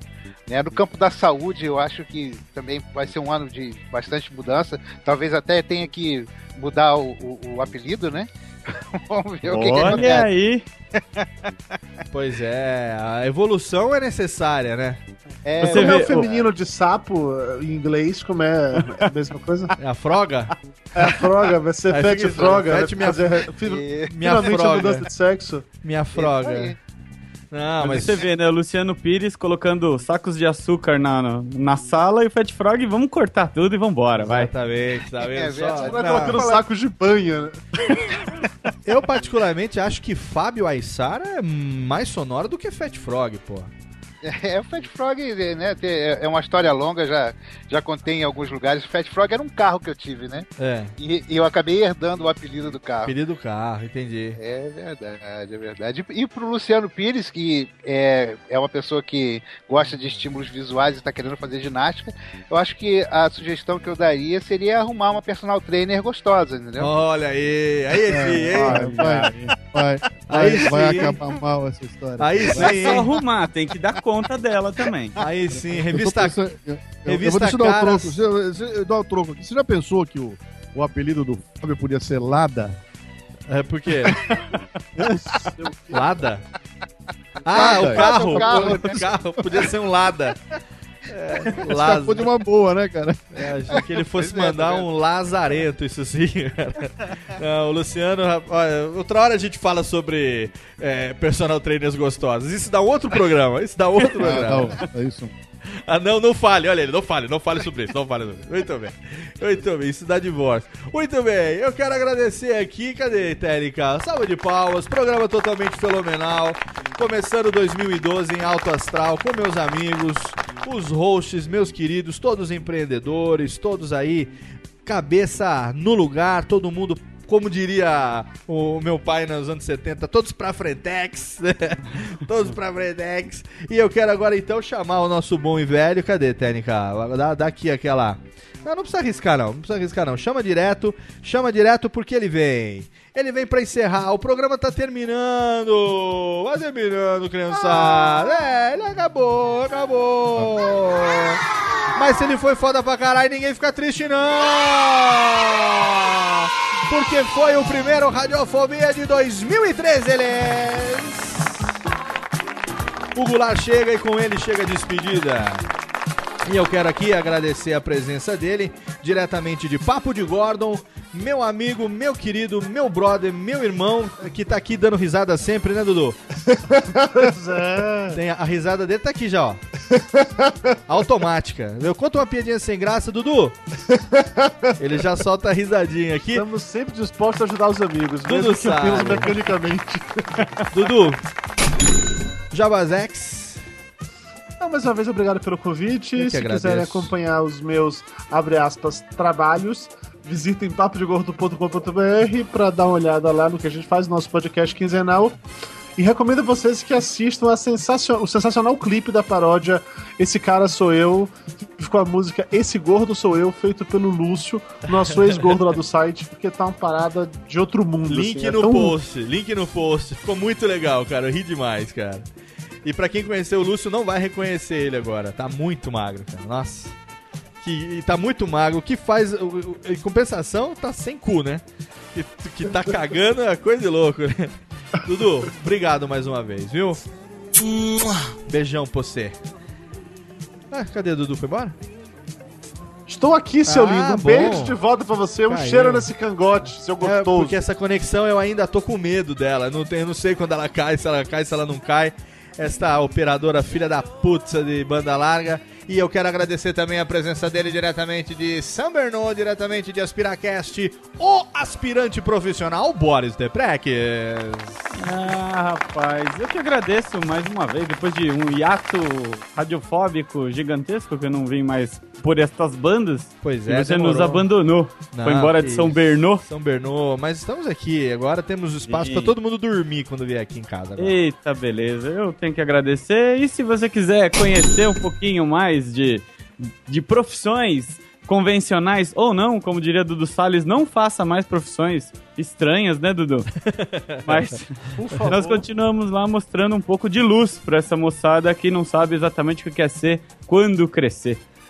Exatamente. Aspiracast é aspiranteprofissional.com.br, é isso? Ponto .br, exatamente. Muito bem. E diretamente de podcast, ele que vem de Rio de Janeiro, uma das pessoas mais articuladas e fofinhas. Como ser fofinho? Como ser articulado e ser fofinho ao mesmo tempo? Você não sabe? Ele sabe. Fat Frog, obrigado pela presença, aliás.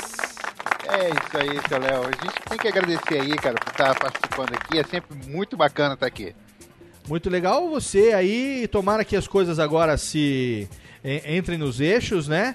Que a- a- os ataques cessem e que o site volte a ter a, toda a potência que sempre teve, hein?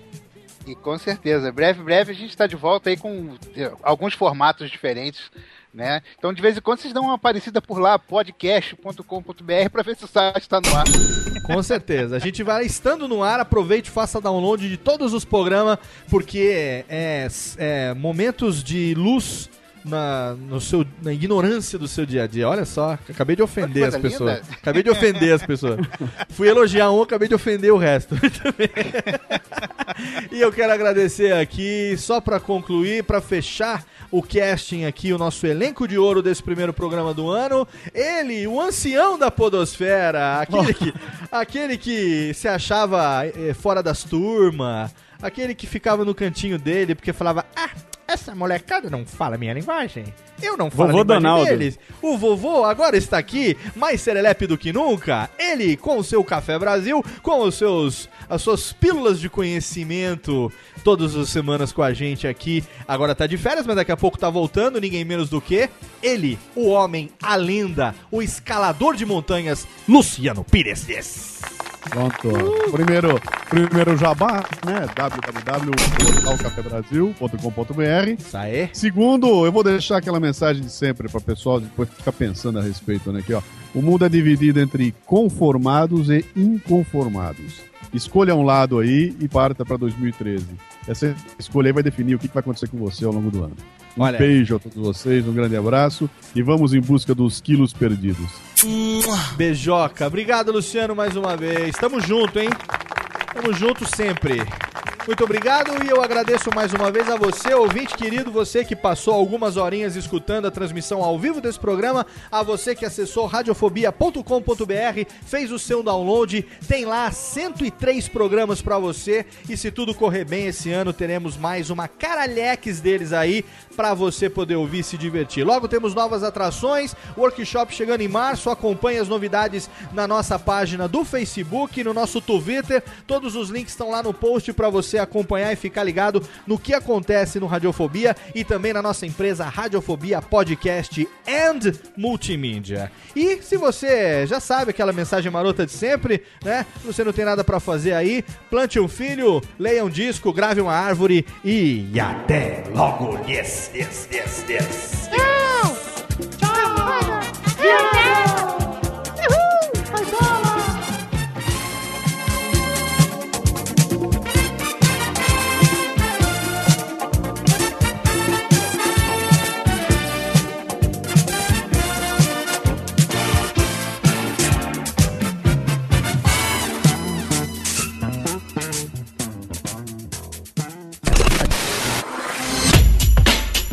Rádio Fobia.